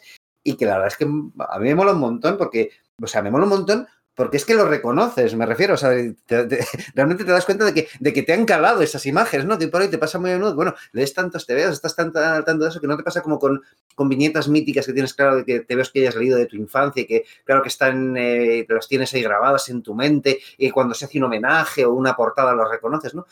Claro, pues con los de los últimos años a menudo pues se te escapan esas cosas porque igual no te han, no te han impactado tanto. Bueno, pues con Invencible sí te pasa. O sea, cuando hacen esas cosas dices, ostras, esto yo lo he visto antes. Igual no sabes en qué número, pero sabes que esa, que esa imagen te recuerda a otra del, del propio Invencible. ¿no? Y me parece un juego igual un poco egomaníaco, pero que efectivamente funciona muy bien, que lo, que lo utilizan, pues eso, de forma muy precisa. Es una rima, ¿no? Que la historia rime consigo mismo. Justo, eso es. Uh -huh. Eso es ahora eso que es. has recordado lo de, lo de Bulletproof, es que tiene mucha gracia, porque también juega con ese tropo del héroe pierde los poderes y, un héroe negro tiene que sustituirle, el nuevo invencible, y luego juega pues para hacer algo completamente diferente con el personaje, ¿no? Que además Bulletproof iba a ser el, uno del el nombre inicial que concibió, que concibió Kirkman para la serie y el uniforme que lleva era uno de los primeros diseños que habían hecho para el personaje. Entonces dice, venga, vamos a recuperarlo todo y dices, bueno, pues tiene este personaje por ahí. Claro, es que además el personaje lo va a utilizar para que eso sea su sustituto durante un tiempo y tiene el acierto de que, de, que hace como, pues como en DC, ¿no? Me refiero que no es como, bueno, pues ahora que, me, que, ya, que ya vuelto al original, el otro retorna al suyo. No, no, hay dos invencibles por ahí, no pasa nada, igual que no pasa nada porque estén como Flash, Jay Garrick y Wally West al mismo tiempo, ¿no? Eso me parece es como, oye, qué guay, qué bien, qué bien lo hace. En cierto momento de la serie, medianamente avanzada, sí, hay una violación. Ya había jugado con ese argumento en The Walking Dead con el gobernador y Michonne eh, y la venganza de Michonne, que ya ahí empezaba a decir eh, Robert Killman, yo cuanto más sangrienta la cosa mejor, aquí la violencia no, no, hay más mínimo problema, que para eso no tenemos ya ningún comic code. Y aquí pasa lo mismo, lo que pasa es que una, una violación de chica a chico. Entonces es una cosa un poco más inusual, ¿no? Más polémica, si te digo, incluso, o por lo menos en mi opinión. Por eso os decía que no sé si, eh, si habéis leído la edición, yo he leído la edición española, pero si habéis leído la edición americana, habéis visto en los correos si había algún tipo de reacción al respecto, porque he buscado por internet, tampoco he encontrado gran cosa. Y me llama, y me gustaría saber si habéis Sí, sí yo, yo, yo, yo, lo tengo, ya digo, yo lo tengo en grapa americana. me pillas un poco en fuera de juego. podría ir y, buscar y mirarlo, ¿no? Porque además, eh, como es curioso, porque en el número, yo qué sé, 111, eh, en el correo se habla de las cosas que pasaban en el 110, porque como tardaban meses en salir el cómic, para cuando no es como que llegaban los números y, se comentaba al cabo de tres o cuatro números, casi todos los correos hablaban del número anterior. Sí que hubo, sí que hay alguna escena. De hecho, mira, ahora quiero recordar alguna. Hay una carta de un niño de 12 años que dice que le gusta mucho Invencible porque es muy divertido, pero que esa escena le había sido muy difícil de leer y le había costado un montón. Claro, bueno, tampoco, es que no, me parece una serie para un niño de 12 años. O sea, no, por la violación, o sea, por la violencia. Me parece demasiado violento para un niño de 12 años, pero bueno. Sí que sí hubo polémica en su momento porque, porque además, pues sí que había, como tú dices, obsesión por las tetas y sí que había todos esos esos problemas, problemas de las relaciones hombres-mujeres y cuando mete una violación es una violación de, mujer a hombre, que es, es raro, o sea, toda la escena es rara y, está muy bien narrada, está muy bien contada, de grande a viñetas pequeñas, cerrando todo, el, todo el tema, ¿no? Pero en su momento yo, eh, hubo polémica en redes, yo sí recuerdo que, que en los foros de Image sí que hubo discusiones y en IGN y bueno, en los foros así de, Newsarama. Y en, las cartas yo creo que sí que tal vez sí que publicaron alguna un poco que no les convencía, pero tampoco, imagino que tampoco querrían dar mucho, eh, tirar piedras contra su propio tejado. ¿no? Es que, claro, entiendo que hubiese polémica, ¿no? Porque es como, bueno, metes algo tan delicado y es, digamos, al revés de como suele ser frecuente, casi parece de mal gusto, ¿no? Pero por otro lado dices, claro, una cosa que, y que creo que sí que Kirkman hace bien, ¿no? Aunque caiga en ese error, ¿eh? igual no, estuvo hábil ahí y hay cierta torpeza, ¿no? pero lo que sí que hace a través de eso es decir, vale, es que si la mayoría de los que, o sea, de la gente que está leyendo este, este TVO son tíos, porque esa parece la demográfica a la que va el, cómic de superhéroes y es el, como digamos, el hecho rancio este, pues vamos a abundar en eso y os vamos a, os, vamos a mostrar que esto es muy chungo, ¿no? ¿Qué pasa? ¿No sois capaces de poneros en el papel de una, de una mujer y de, lo, de lo, cómo puede esto puede destruir la vida de una persona? Bueno, pues lo voy a mostrar cuando pasa con un tío, ¿no? Como tengo, como estoy utilizando superhéroes, tengo la excusa argumental para que esto pueda suceder con una plausibilidad absoluta. Y Mark Grayson se comporta pues como le puede pasar a una víctima de una violación y tiene vergüenza de lo que le ha pasado y no se lo cuenta a su pareja hasta que pasa muchísimo tiempo. Tiene trauma y tiene que de alguna forma convivir con ver de vez en cuando a Nisa y tiene, tiene reacciones y... Siente como que no, como que no luchó lo, suficiente, ¿no? Eso es, ¿no? Esa, esa, esa culpa de, la sobreviviente que, coño, es que sucede porque lamentablemente esto es algo que, es una realidad social y que, y que sabes que hay mujeres que, a las que les pasan exactamente esos mismos síntomas. Entonces lo que haces es utilizar a ese personaje masculino, porque no sois capaces de, empatizar con una tía, ¿vale? Pues es que si le pasa a un tío, le va, a sufrir lo mismo, os lo voy a mostrar. Entonces, desde ese punto de vista me resulta difícil condenarlo. Entiendo que es raro, quizás sea un poco torpe, pero luego creo que los resultados en ese aspecto son buenos, creo. Yo creo que a Nightwing le pasó lo mismo, no sé si algo antes o por... Eso es, sí fue antes, sí, sí, sí. Es que ya estaba el tema ahí dando vueltas y efectivamente eh, eh, estaba siempre la misma, la idea era la misma y las reacciones también eran las mismas, entre ellas las de muchos hombres que decían, sí, hombre, a mí un pibón como ese se me pone a tiro y yo voy a resistirme y a luchar. En lo cual era, al fin y al cabo, una lucha entre las antiguas ideas de masculinidad y la nueva idea de masculinidad que, que, que Mark ha ido encarnando a lo largo de la serie porque al principio el personaje no era así, era un poco más botarate, y a medida que vamos madurando también se está convirtiendo un poco en ese estereotipo de la nueva masculinidad, más, no te voy a decir frágil, pero sí más sensible y que no tiene la obligación de ser un macho, un machito.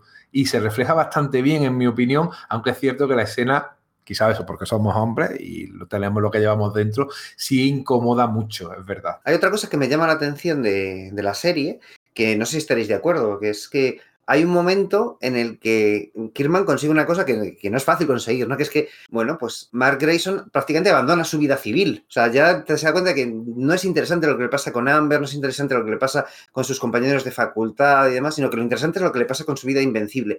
Y eso que podría ser un error estrepitoso porque se convirtiese tan solo eso en un montón de figuras icónicas dándose de puñetazos y nada más, el tío consigue que, que no lo sea, porque las interrelaciones continúan y de hecho incluso van a más, ¿no? Lo que pasa es que dice, bueno, es que este tío, su familia, su vida, sus interrelaciones son todas superheroicas, pero siguen existiendo. Es que además tiene, tiene, todo el sentido, es que además tiene todo el sentido porque, Eso es. porque dice, a ver, estoy yendo a la universidad, no llego, me pierdo todas las clases y luego encima el gobierno me está pagando por ayudar a la gente y por salvar tal, porque claro, que es un, lo lógico es que si el gobierno tuviera, pudiera tener la posibilidad de tener un arma tan poderosa como él y pagándole, pues yo qué sé, un sueldo bueno tenerla a su disposición, que podrían hacerlo sin ningún problema, ¿cómo no lo van a hacer? Entonces dice, a ver, es que no me veo en el futuro siendo dentista o siendo profesor, porque siempre voy a ser invencible, siempre voy a estar a, estas cosas. ¿De qué me sirve a mí ir a la universidad? Si ya tengo dinero para vivir de sobra y no, la verdad es que no estoy rindiendo, no estoy haciendo eso, no estoy, no estoy dando ni me interesa de verdad la universidad, ¿por qué voy a seguir en ella? ¿no?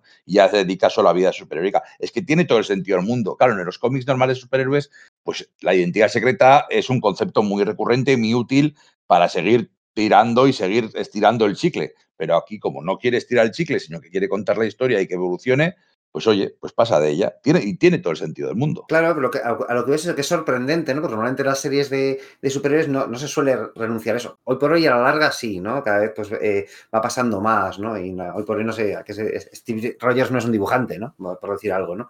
Pero sí que es verdad que para cuando lo hace, pues todavía no es tan, no es tan frecuente el resto de cómics de superhéroes, ¿no? Sobre todo en colecciones eh, de, un, solo personaje, ¿no? Quiero decirlo, igual, pues es el modo que tienes de que el personaje se relacione con más gente, ¿no? a través de la vida civil. Igual en series corales de supergrupos, pues bueno, pues no, no le vas a dar mayor importancia a Clark Kent o a Bruce Wayne, porque lo importante son las interrelaciones que tienen los superiores entre sí, ¿no? Y bueno, igual también es eso, ¿no? Que claro, que la, la serie termina teniendo un protagonismo tan coral, aunque Grayson sea el, Mark Grayson sea el, el protagonista principal, claro, hay tantos superhéroes por ahí que no son necesarios el resto de civiles, por decir algo, para dar lugar a que, vamos, se pongan de relieve las dimensiones humanas de, esos personajes, ¿no? Mira, otra, otro tópico que subvierte y que además queda muy bien y muy natural, pero que en el momento me voló la cabeza, porque es una cosa que no ocurría en los TV de superhéroes, es el momento en el que el héroe se enfrenta a su archienemigo, que le ha puteado mogollón, que pues como Spider-Man y el Duende Verde, y Spider-Man al final dice, le empieza a dar puñetazos, dice, no, no, no le puedo matar porque entonces sería como él. ¿Cuántas veces lo hemos visto? ¿no? El héroe que está súper enfadado, quiere venganza y al final se corta, se retrae y no mata al, al supervillano. Pues aquí no ocurre eso.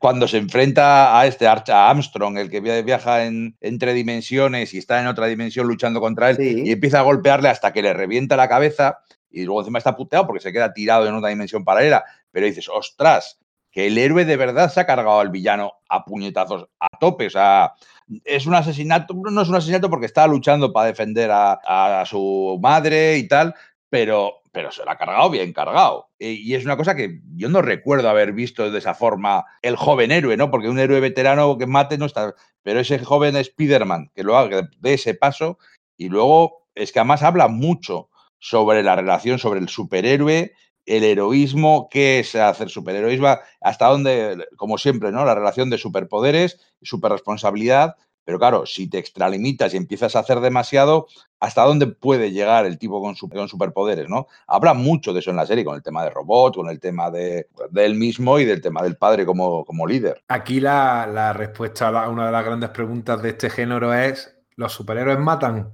Pues sí, o sea, para Robert Kirkman los superhéroes matan. ¿Con motivo? Pues sí, para defender a su madre, para defender a su pareja, para defender su propia vida. al fin y al cabo, sobre todo cuando se trata de algún tipo de villano especialmente vicioso en el sentido de que te está amenazando de que aunque está derrotado va a volver y va a matar a tu familia en cuanto yo pueda, verás, lo pone en una tesitura que dices, no, no voy a dejarte que hagas eso. Tú eres así, tú te lo estás buscando. En ese sentido, no hay problema. No digo que yo no tenga problema, ¿no? Pero este cómic no tiene problema con eso. Los superhéroes efectivamente matan si hace falta. Lo interesante es que sí hay problema. Es decir, yo creo que, que en el TV no, no, se lo toman gratuitamente. No, ah, pues lo mato y ya está. Normalmente hay como que un debate o luego hay consecuencias a eso o se, plante, se plantea el asunto. El asunto es que, vale, mi decisión es esta, pero eso no significa que me la tome a la ligera, ¿no? que creo que es otro de los grandes temas del TVO que podríamos llevar, pues es que has mencionado Íñigo lo de robot y me parece muy bien visto, está lo de robot y lo del mm, dinosaurio, ¿no? El, el, tipo este con el que, este, ese supervillano con el que en un momento dado Invencible se alía porque dice, es que de este modo sí puedo cambiar el mundo, ¿no? Y creo que eso es de los temas que toco. ¿Qué estamos dispuestos, qué precios morales estamos dispuestos a pagar para mejorar el mundo, ¿no? Y eso es algo que se toca varias veces, por extensión, pues el género superheroico lo tiene y con esto del rollo de matar o no matar es como el ejemplo más, más clave y, más abundante, pero aquí digamos que, que lo lleva más, ¿no? No es que sea el Escuadrón Supremo o Watchmen, ¿no? Pero sí que están y son muy, muy fuertes esos temas, ¿no? Pero ya te digo, con lo de dinosaurio, con lo de robot, que al final lo de robot se ve como algo negativo, pero por otro lado es como, ya, pero he hecho tanto bien que es difícil condenarlo, ¿no? Porque efectivamente hay cosas que haces que, que sí que funcionan. ¿Cómo llegamos a una solución mixta con eso? O el rollo de los Viltrumitas o Anisa, ¿no? ¿Cómo, ¿Cómo la perdonamos después de lo que ha hecho, ¿no? Pues es que igual sí que hay que pagar un precio para que, para que esto pase. No es que ese precio sea pequeño, ni que digamos, wow, pues por supuesto, ¿en qué estamos pensando? Yo creo que ahí lanza más preguntas que, que da respuestas, ¿no? Que eso me parece interesante también. Efectivamente, plantea preguntas y Mark contesta varias veces porque va cambiando sus planteamientos.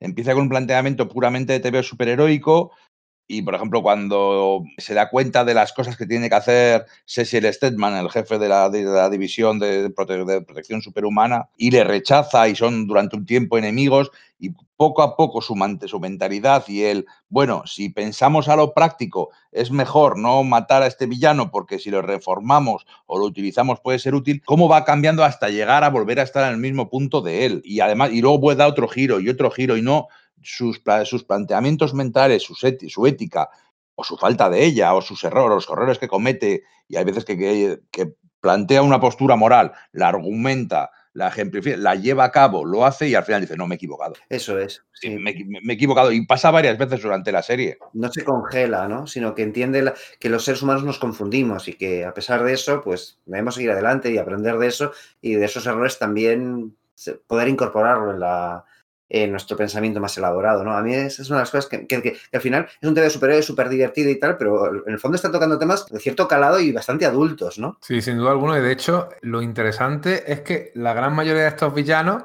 tienen una motivación bastante legítima, o por lo menos comprensible. Los Viltrumitas, al fin y al cabo, no quieren desaparecer como especie. El problema es lo que hacen para no desaparecer como especie. Pero ahí tienes, por ejemplo, incluso a Astro Levy, que en principio lo único que quiere es acaparar conocimiento en ese sentido es casi una especie de Red Richards frustrado, ¿no? Quiere ser, saber mucho de muchas cosas y para eso utiliza su poder de extraer y viajar a otras dimensiones. O, por ejemplo, hay una villana, que ahora mismo no me acuerdo, que sale poco, sale un par de veces, que viene de otro planeta, busca otra dimensión, buscando energía. Simplemente quiere energía porque su, en su planeta la energía ya no, no, existe y están al borde de la extinción. Entonces, la primera reacción es pelear, pero luego, y eso lo hace mucho, Mark siempre intenta negociar primero, siempre intenta hablar, siempre intenta comprender, o casi siempre, al, que tiene enfrente, y muchas veces, como por ejemplo con Allen, lo que pasa es que Allen es una persona bendita, ¿no? Con su, con su ojico, pues le convence y dice, pero ¿qué estoy haciendo el tonto, tío? ¿Por qué nos peleamos?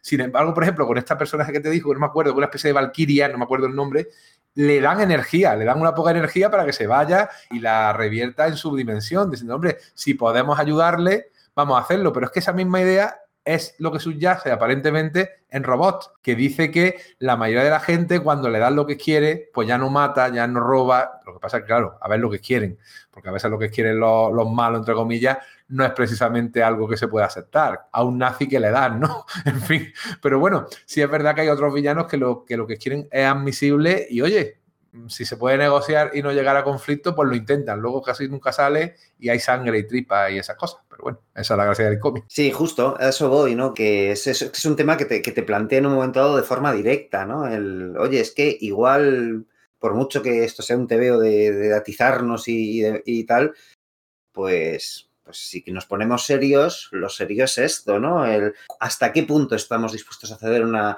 una negociación para que a todos nos vaya bien, ¿no? Y eso sí me parece un, uno de los puntos pues, más atractivos, ¿no? Porque además los conflictos tienen consecuencias. Cuando los aliens genéricos número 3 aparecen y atacan la Tierra y los superhéroes les derrotan, eh, luego, claro, todo ha sido, muchos edificios han sido destruidos, hay muchísimas bajas civiles, eh, el colegio se suspende, tienen que estar reconstruyendo durante varios números se ve cómo van reconstruyendo ciudades y las calles y las cosas que han sido destruidas, que eso no solemos verlo en los cómics superhéroes, ¿no? En los cómics se ataca y al número siguiente todo vuelve a estar igual. Sin embargo, aquí cuando hay ataques y cuando hay destrucciones de ciudades, se hace mucho hincapié en, luego siempre los héroes están tratando de salvar gente entre los escombros y tiene siempre consecuencias. No se destruye una ciudad enorme y no pasa absolutamente nada. Es que además es algo que pasa a menudo, ¿no? O sea, Demasiado. La, eso es. Hay un momento en que es, es abrumante. Ostras, llevo varias sagas encadenadas en las que eh, el mundo afronta su extinción pero de verdad, ¿no? Aunque solo sea por el número de bajas civiles que se está produciendo,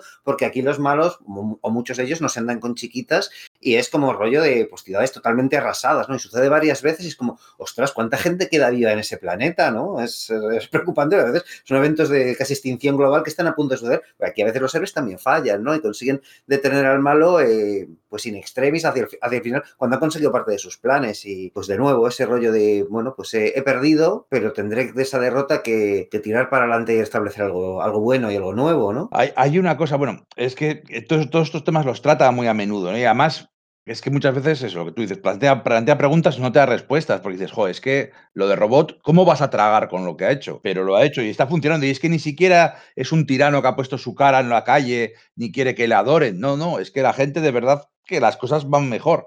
Y ni siquiera encima tampoco les está quitando las libertades, como dices, joder, si el doctor muerte gobernara, las cosas irían mejor, pero te quitaría tus libertades. Es que no es ni el escuadrón supremo. Es que la gloria. gente está contenta y está feliz porque no hay crimen, no hay hambre, no hay tal. Hombre, pues seguramente algún recorte de libertades puede haber, bueno, pues la gente que se enfrente y tal, pero bueno, o se carga a muchos traficantes y, y mafiosos, que es cierto que, que masacran a muchos, ¿no? Pero claro, eh, las dudas, los momentos de, vale, lo hecho, hecho está, pero ahora, ¿qué hacemos? ¿Le quitamos y deshacemos todo lo que ha conseguido? Porque efectivamente lo ha conseguido. Todo eso está muy bien, todo eso está muy bien planteado y, y no te da ninguna solución, no te da, bueno, pasan cosas, pero tampoco tiene por qué ser la, la cosa definitiva, por decirlo así, ¿no? Sí, sí, totalmente. Eh, precisamente el personaje de robot tiene eso, es decir, arregla problemas, pero luego está, es que además el personaje de robot tiene mucha gracia porque desde la primera aparición siempre tiene silencios significativos. Sí.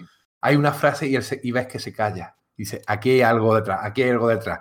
Y siempre, pero es que durante toda la serie. Además es muy gracioso porque al principio yo recuerdo que había especulaciones de robot va a ser malo. Robot va a ser malo porque no tiene expresión facial y esos silencios son, son llamativos. Va a ser malo, va a ser malo. Y entonces aparece que se pone de rodillas ante una pequeña monstruosidad. Efectivamente es malo.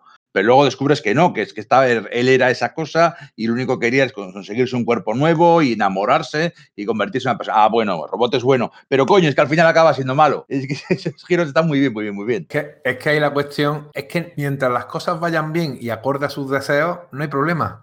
Pero en cuanto algo no le cuadra, toma las medidas posibles y da igual lo inmorales y la, las vidas que se lleve por delante. Eso pasa y, bueno, tiene toda la gracia del mundo que al final de la serie haya una saga de un solo número que es The Robot War, la guerra de robots. Y justamente el cliffhanger anterior a, esa, a, esa, ese número especial en el que se resuelve toda la situación con robots es maravilloso, porque hay una splash page, no voy a decirla, la sé que la tenéis en la cabeza, en la que dice, este tío, con tal de que no le lleven la contraria, hace lo que haga falta.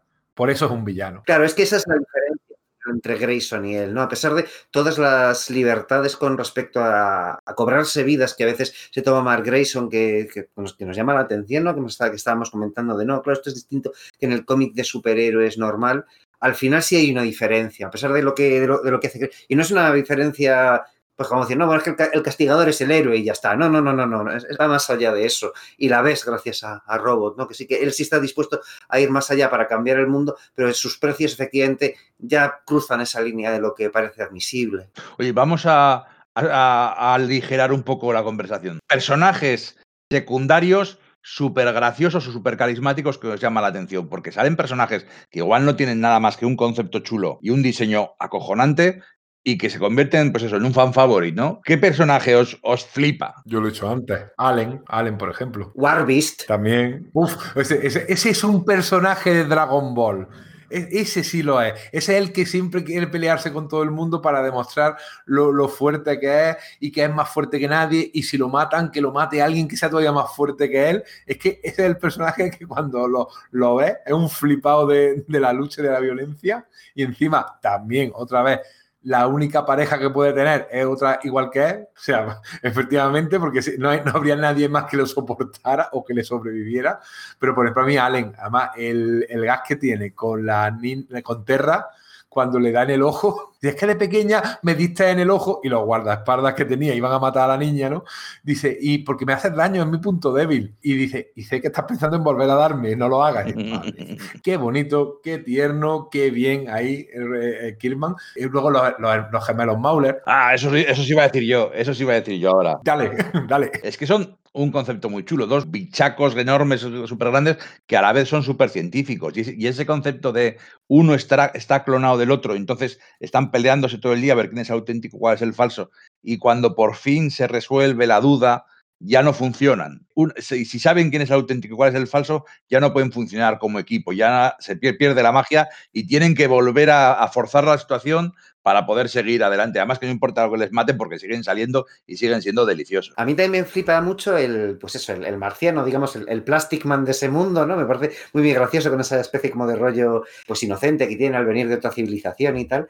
Pero luego me gusta, me, y este me encanta, y no porque sea gracioso, ¿eh? Uno que no es, sí, sí aparece en Invencible, pero es sobre todo de, de Guardianes del Globo y Invincible Universe, que es eh, Perfect Tiger. El de las pistolas ciego, ¿no? Eso es, que es como, es Batman, Midnighter, eh, Lobezno y todos los más molones, pero más.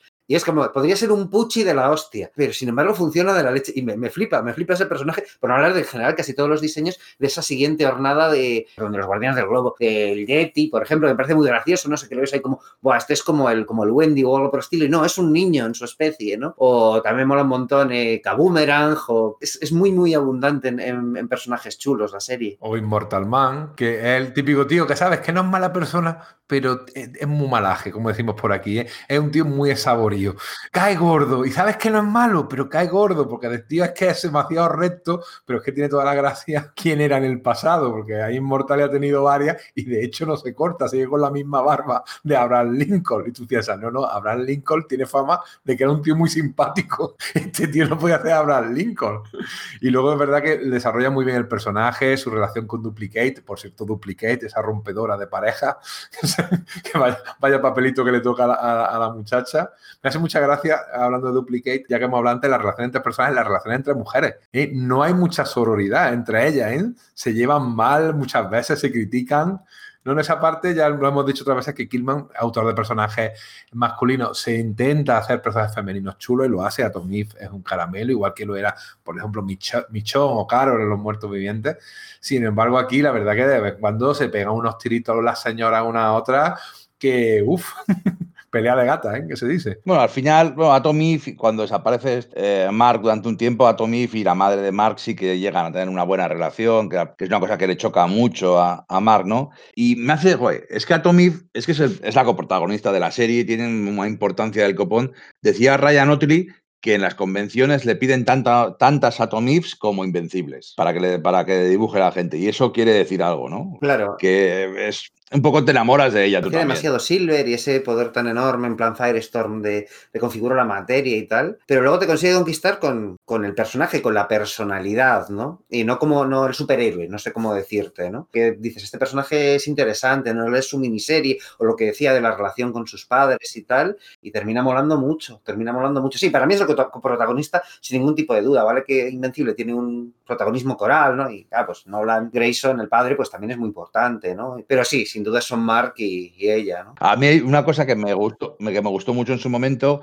es cuando ella engorda, cuando él se va a la guerra al espacio y ella se queda en la Tierra y de hecho, bueno, ella se queda embarazada y aborta. Va, va, a un sitio a que le hagan un aborto, que es un tema que se trata de forma bastante respetable, bastante seria, y ella pues por el estrés y porque su poder consume energía y, si no, y no lo está usando, engorda un montón. Y no es una cosa que se haya visto. Se ha visto, pues se había visto en Blue Beetle, casi de una forma graciosa, un superhéroe que engordará, pero, pero trataba aquí, porque por ejemplo Faith, la superheroína de... Sí, la de Valiant, ¿no? Eso, de Valiant, no me salía la palabra, es posterior aquí eh, a, que Atomif engordara, ¿no? Y está bien que salga algo así, además que Mark, no, no, no, de haces, que a mí me gusta así con, para agarrar. Entonces me, está bien eso como representación que salga, pues eso, un superhéroe con kilos de más. Muy bien, chicos, pues no sé, ¿qué os parece si lo dejamos aquí? Teníamos gollón de ganas de, hablar de Invencible y creo que le hemos, sacado, una chicha enorme, ¿no? Y se nos ha notado las ganas que teníamos. Yo quiero pedir disculpas por los, por los, eh,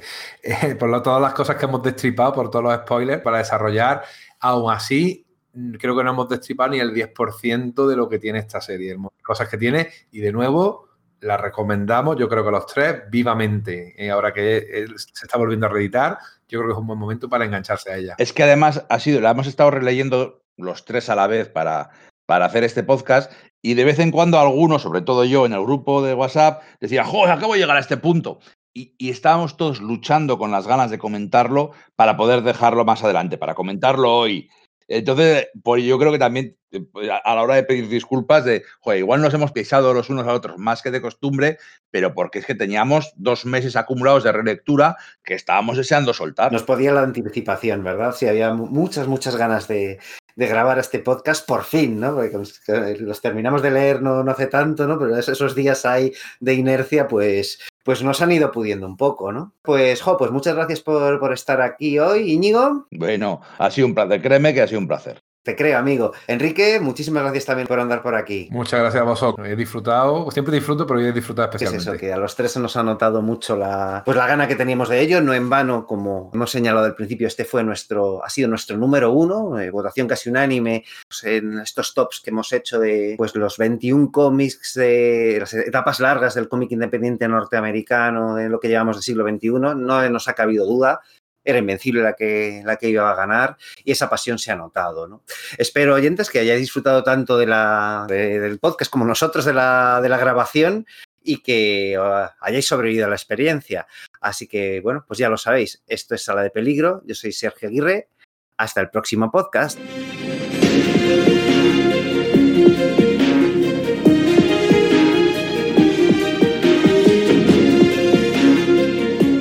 Atención, atención. Me meto aquí, aunque Sergio nos ha despedido, yo tengo algo que decir. Y es un spoiler del último número. O sea, si no has leído el final, no sigas, lo tengo aquí, lo he puesto aquí al final para que no tengas que saltarte la grabación. Esto es un spoiler del último número. Lo repito, luego no quiero quejas, ¿vale? Si lo has leído, puedes escucharlo, porque tenía que contarlo. Porque el otro día, eh, que como por fin he tardado tantos años en leer el final, lo tengo muy fresquito y me ha, me ha impactado mucho. Vienes entusiasmado a ello, ¿eh? Vengo entusiasmado y tengo que contarlo. Es el momento en el que van pasando los años y por fin se reencuentra Terra con Mark y van al lecho de muerte de Atomif, de, de Samantha Eve. Y, van ahí al lecho de muerte y dices, joder, tú lo estás leyendo y dices, ya es inevitable, tenía que morir porque es una historia que va a contar cómo pasan las décadas y los cientos de años y entonces te, hace uno de esos trucos tan invencible de ya estoy casi llorando porque me voy a despedir de ese personaje que tengo tanto cariño, que me ha acompañado tantos años, y al pesar la página, ¡pum!, vuelve a resucitar, como tantas otras veces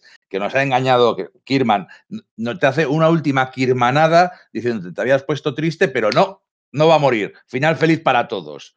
Y hace uno de esos giros que a veces tiene trampa, pero que lo hace eh, basándose en algo que había hecho 80 números antes y que es coherente con el resto de la serie, y dices, vale, genial, más hecho pasar del llanto a la risa, de, al puro júbilo de, coño, va, va, a vivir y van a ser felices para siempre. Y mete un felices para siempre con dos narices. Es el, camino Viltrumita. Al final cambia el significado de esas palabras. Es, es precioso. Menú final. Muy grande. Y ahora sí, se acabó. Deja hacer podcast. Apaga el ordenador y vete a la cama.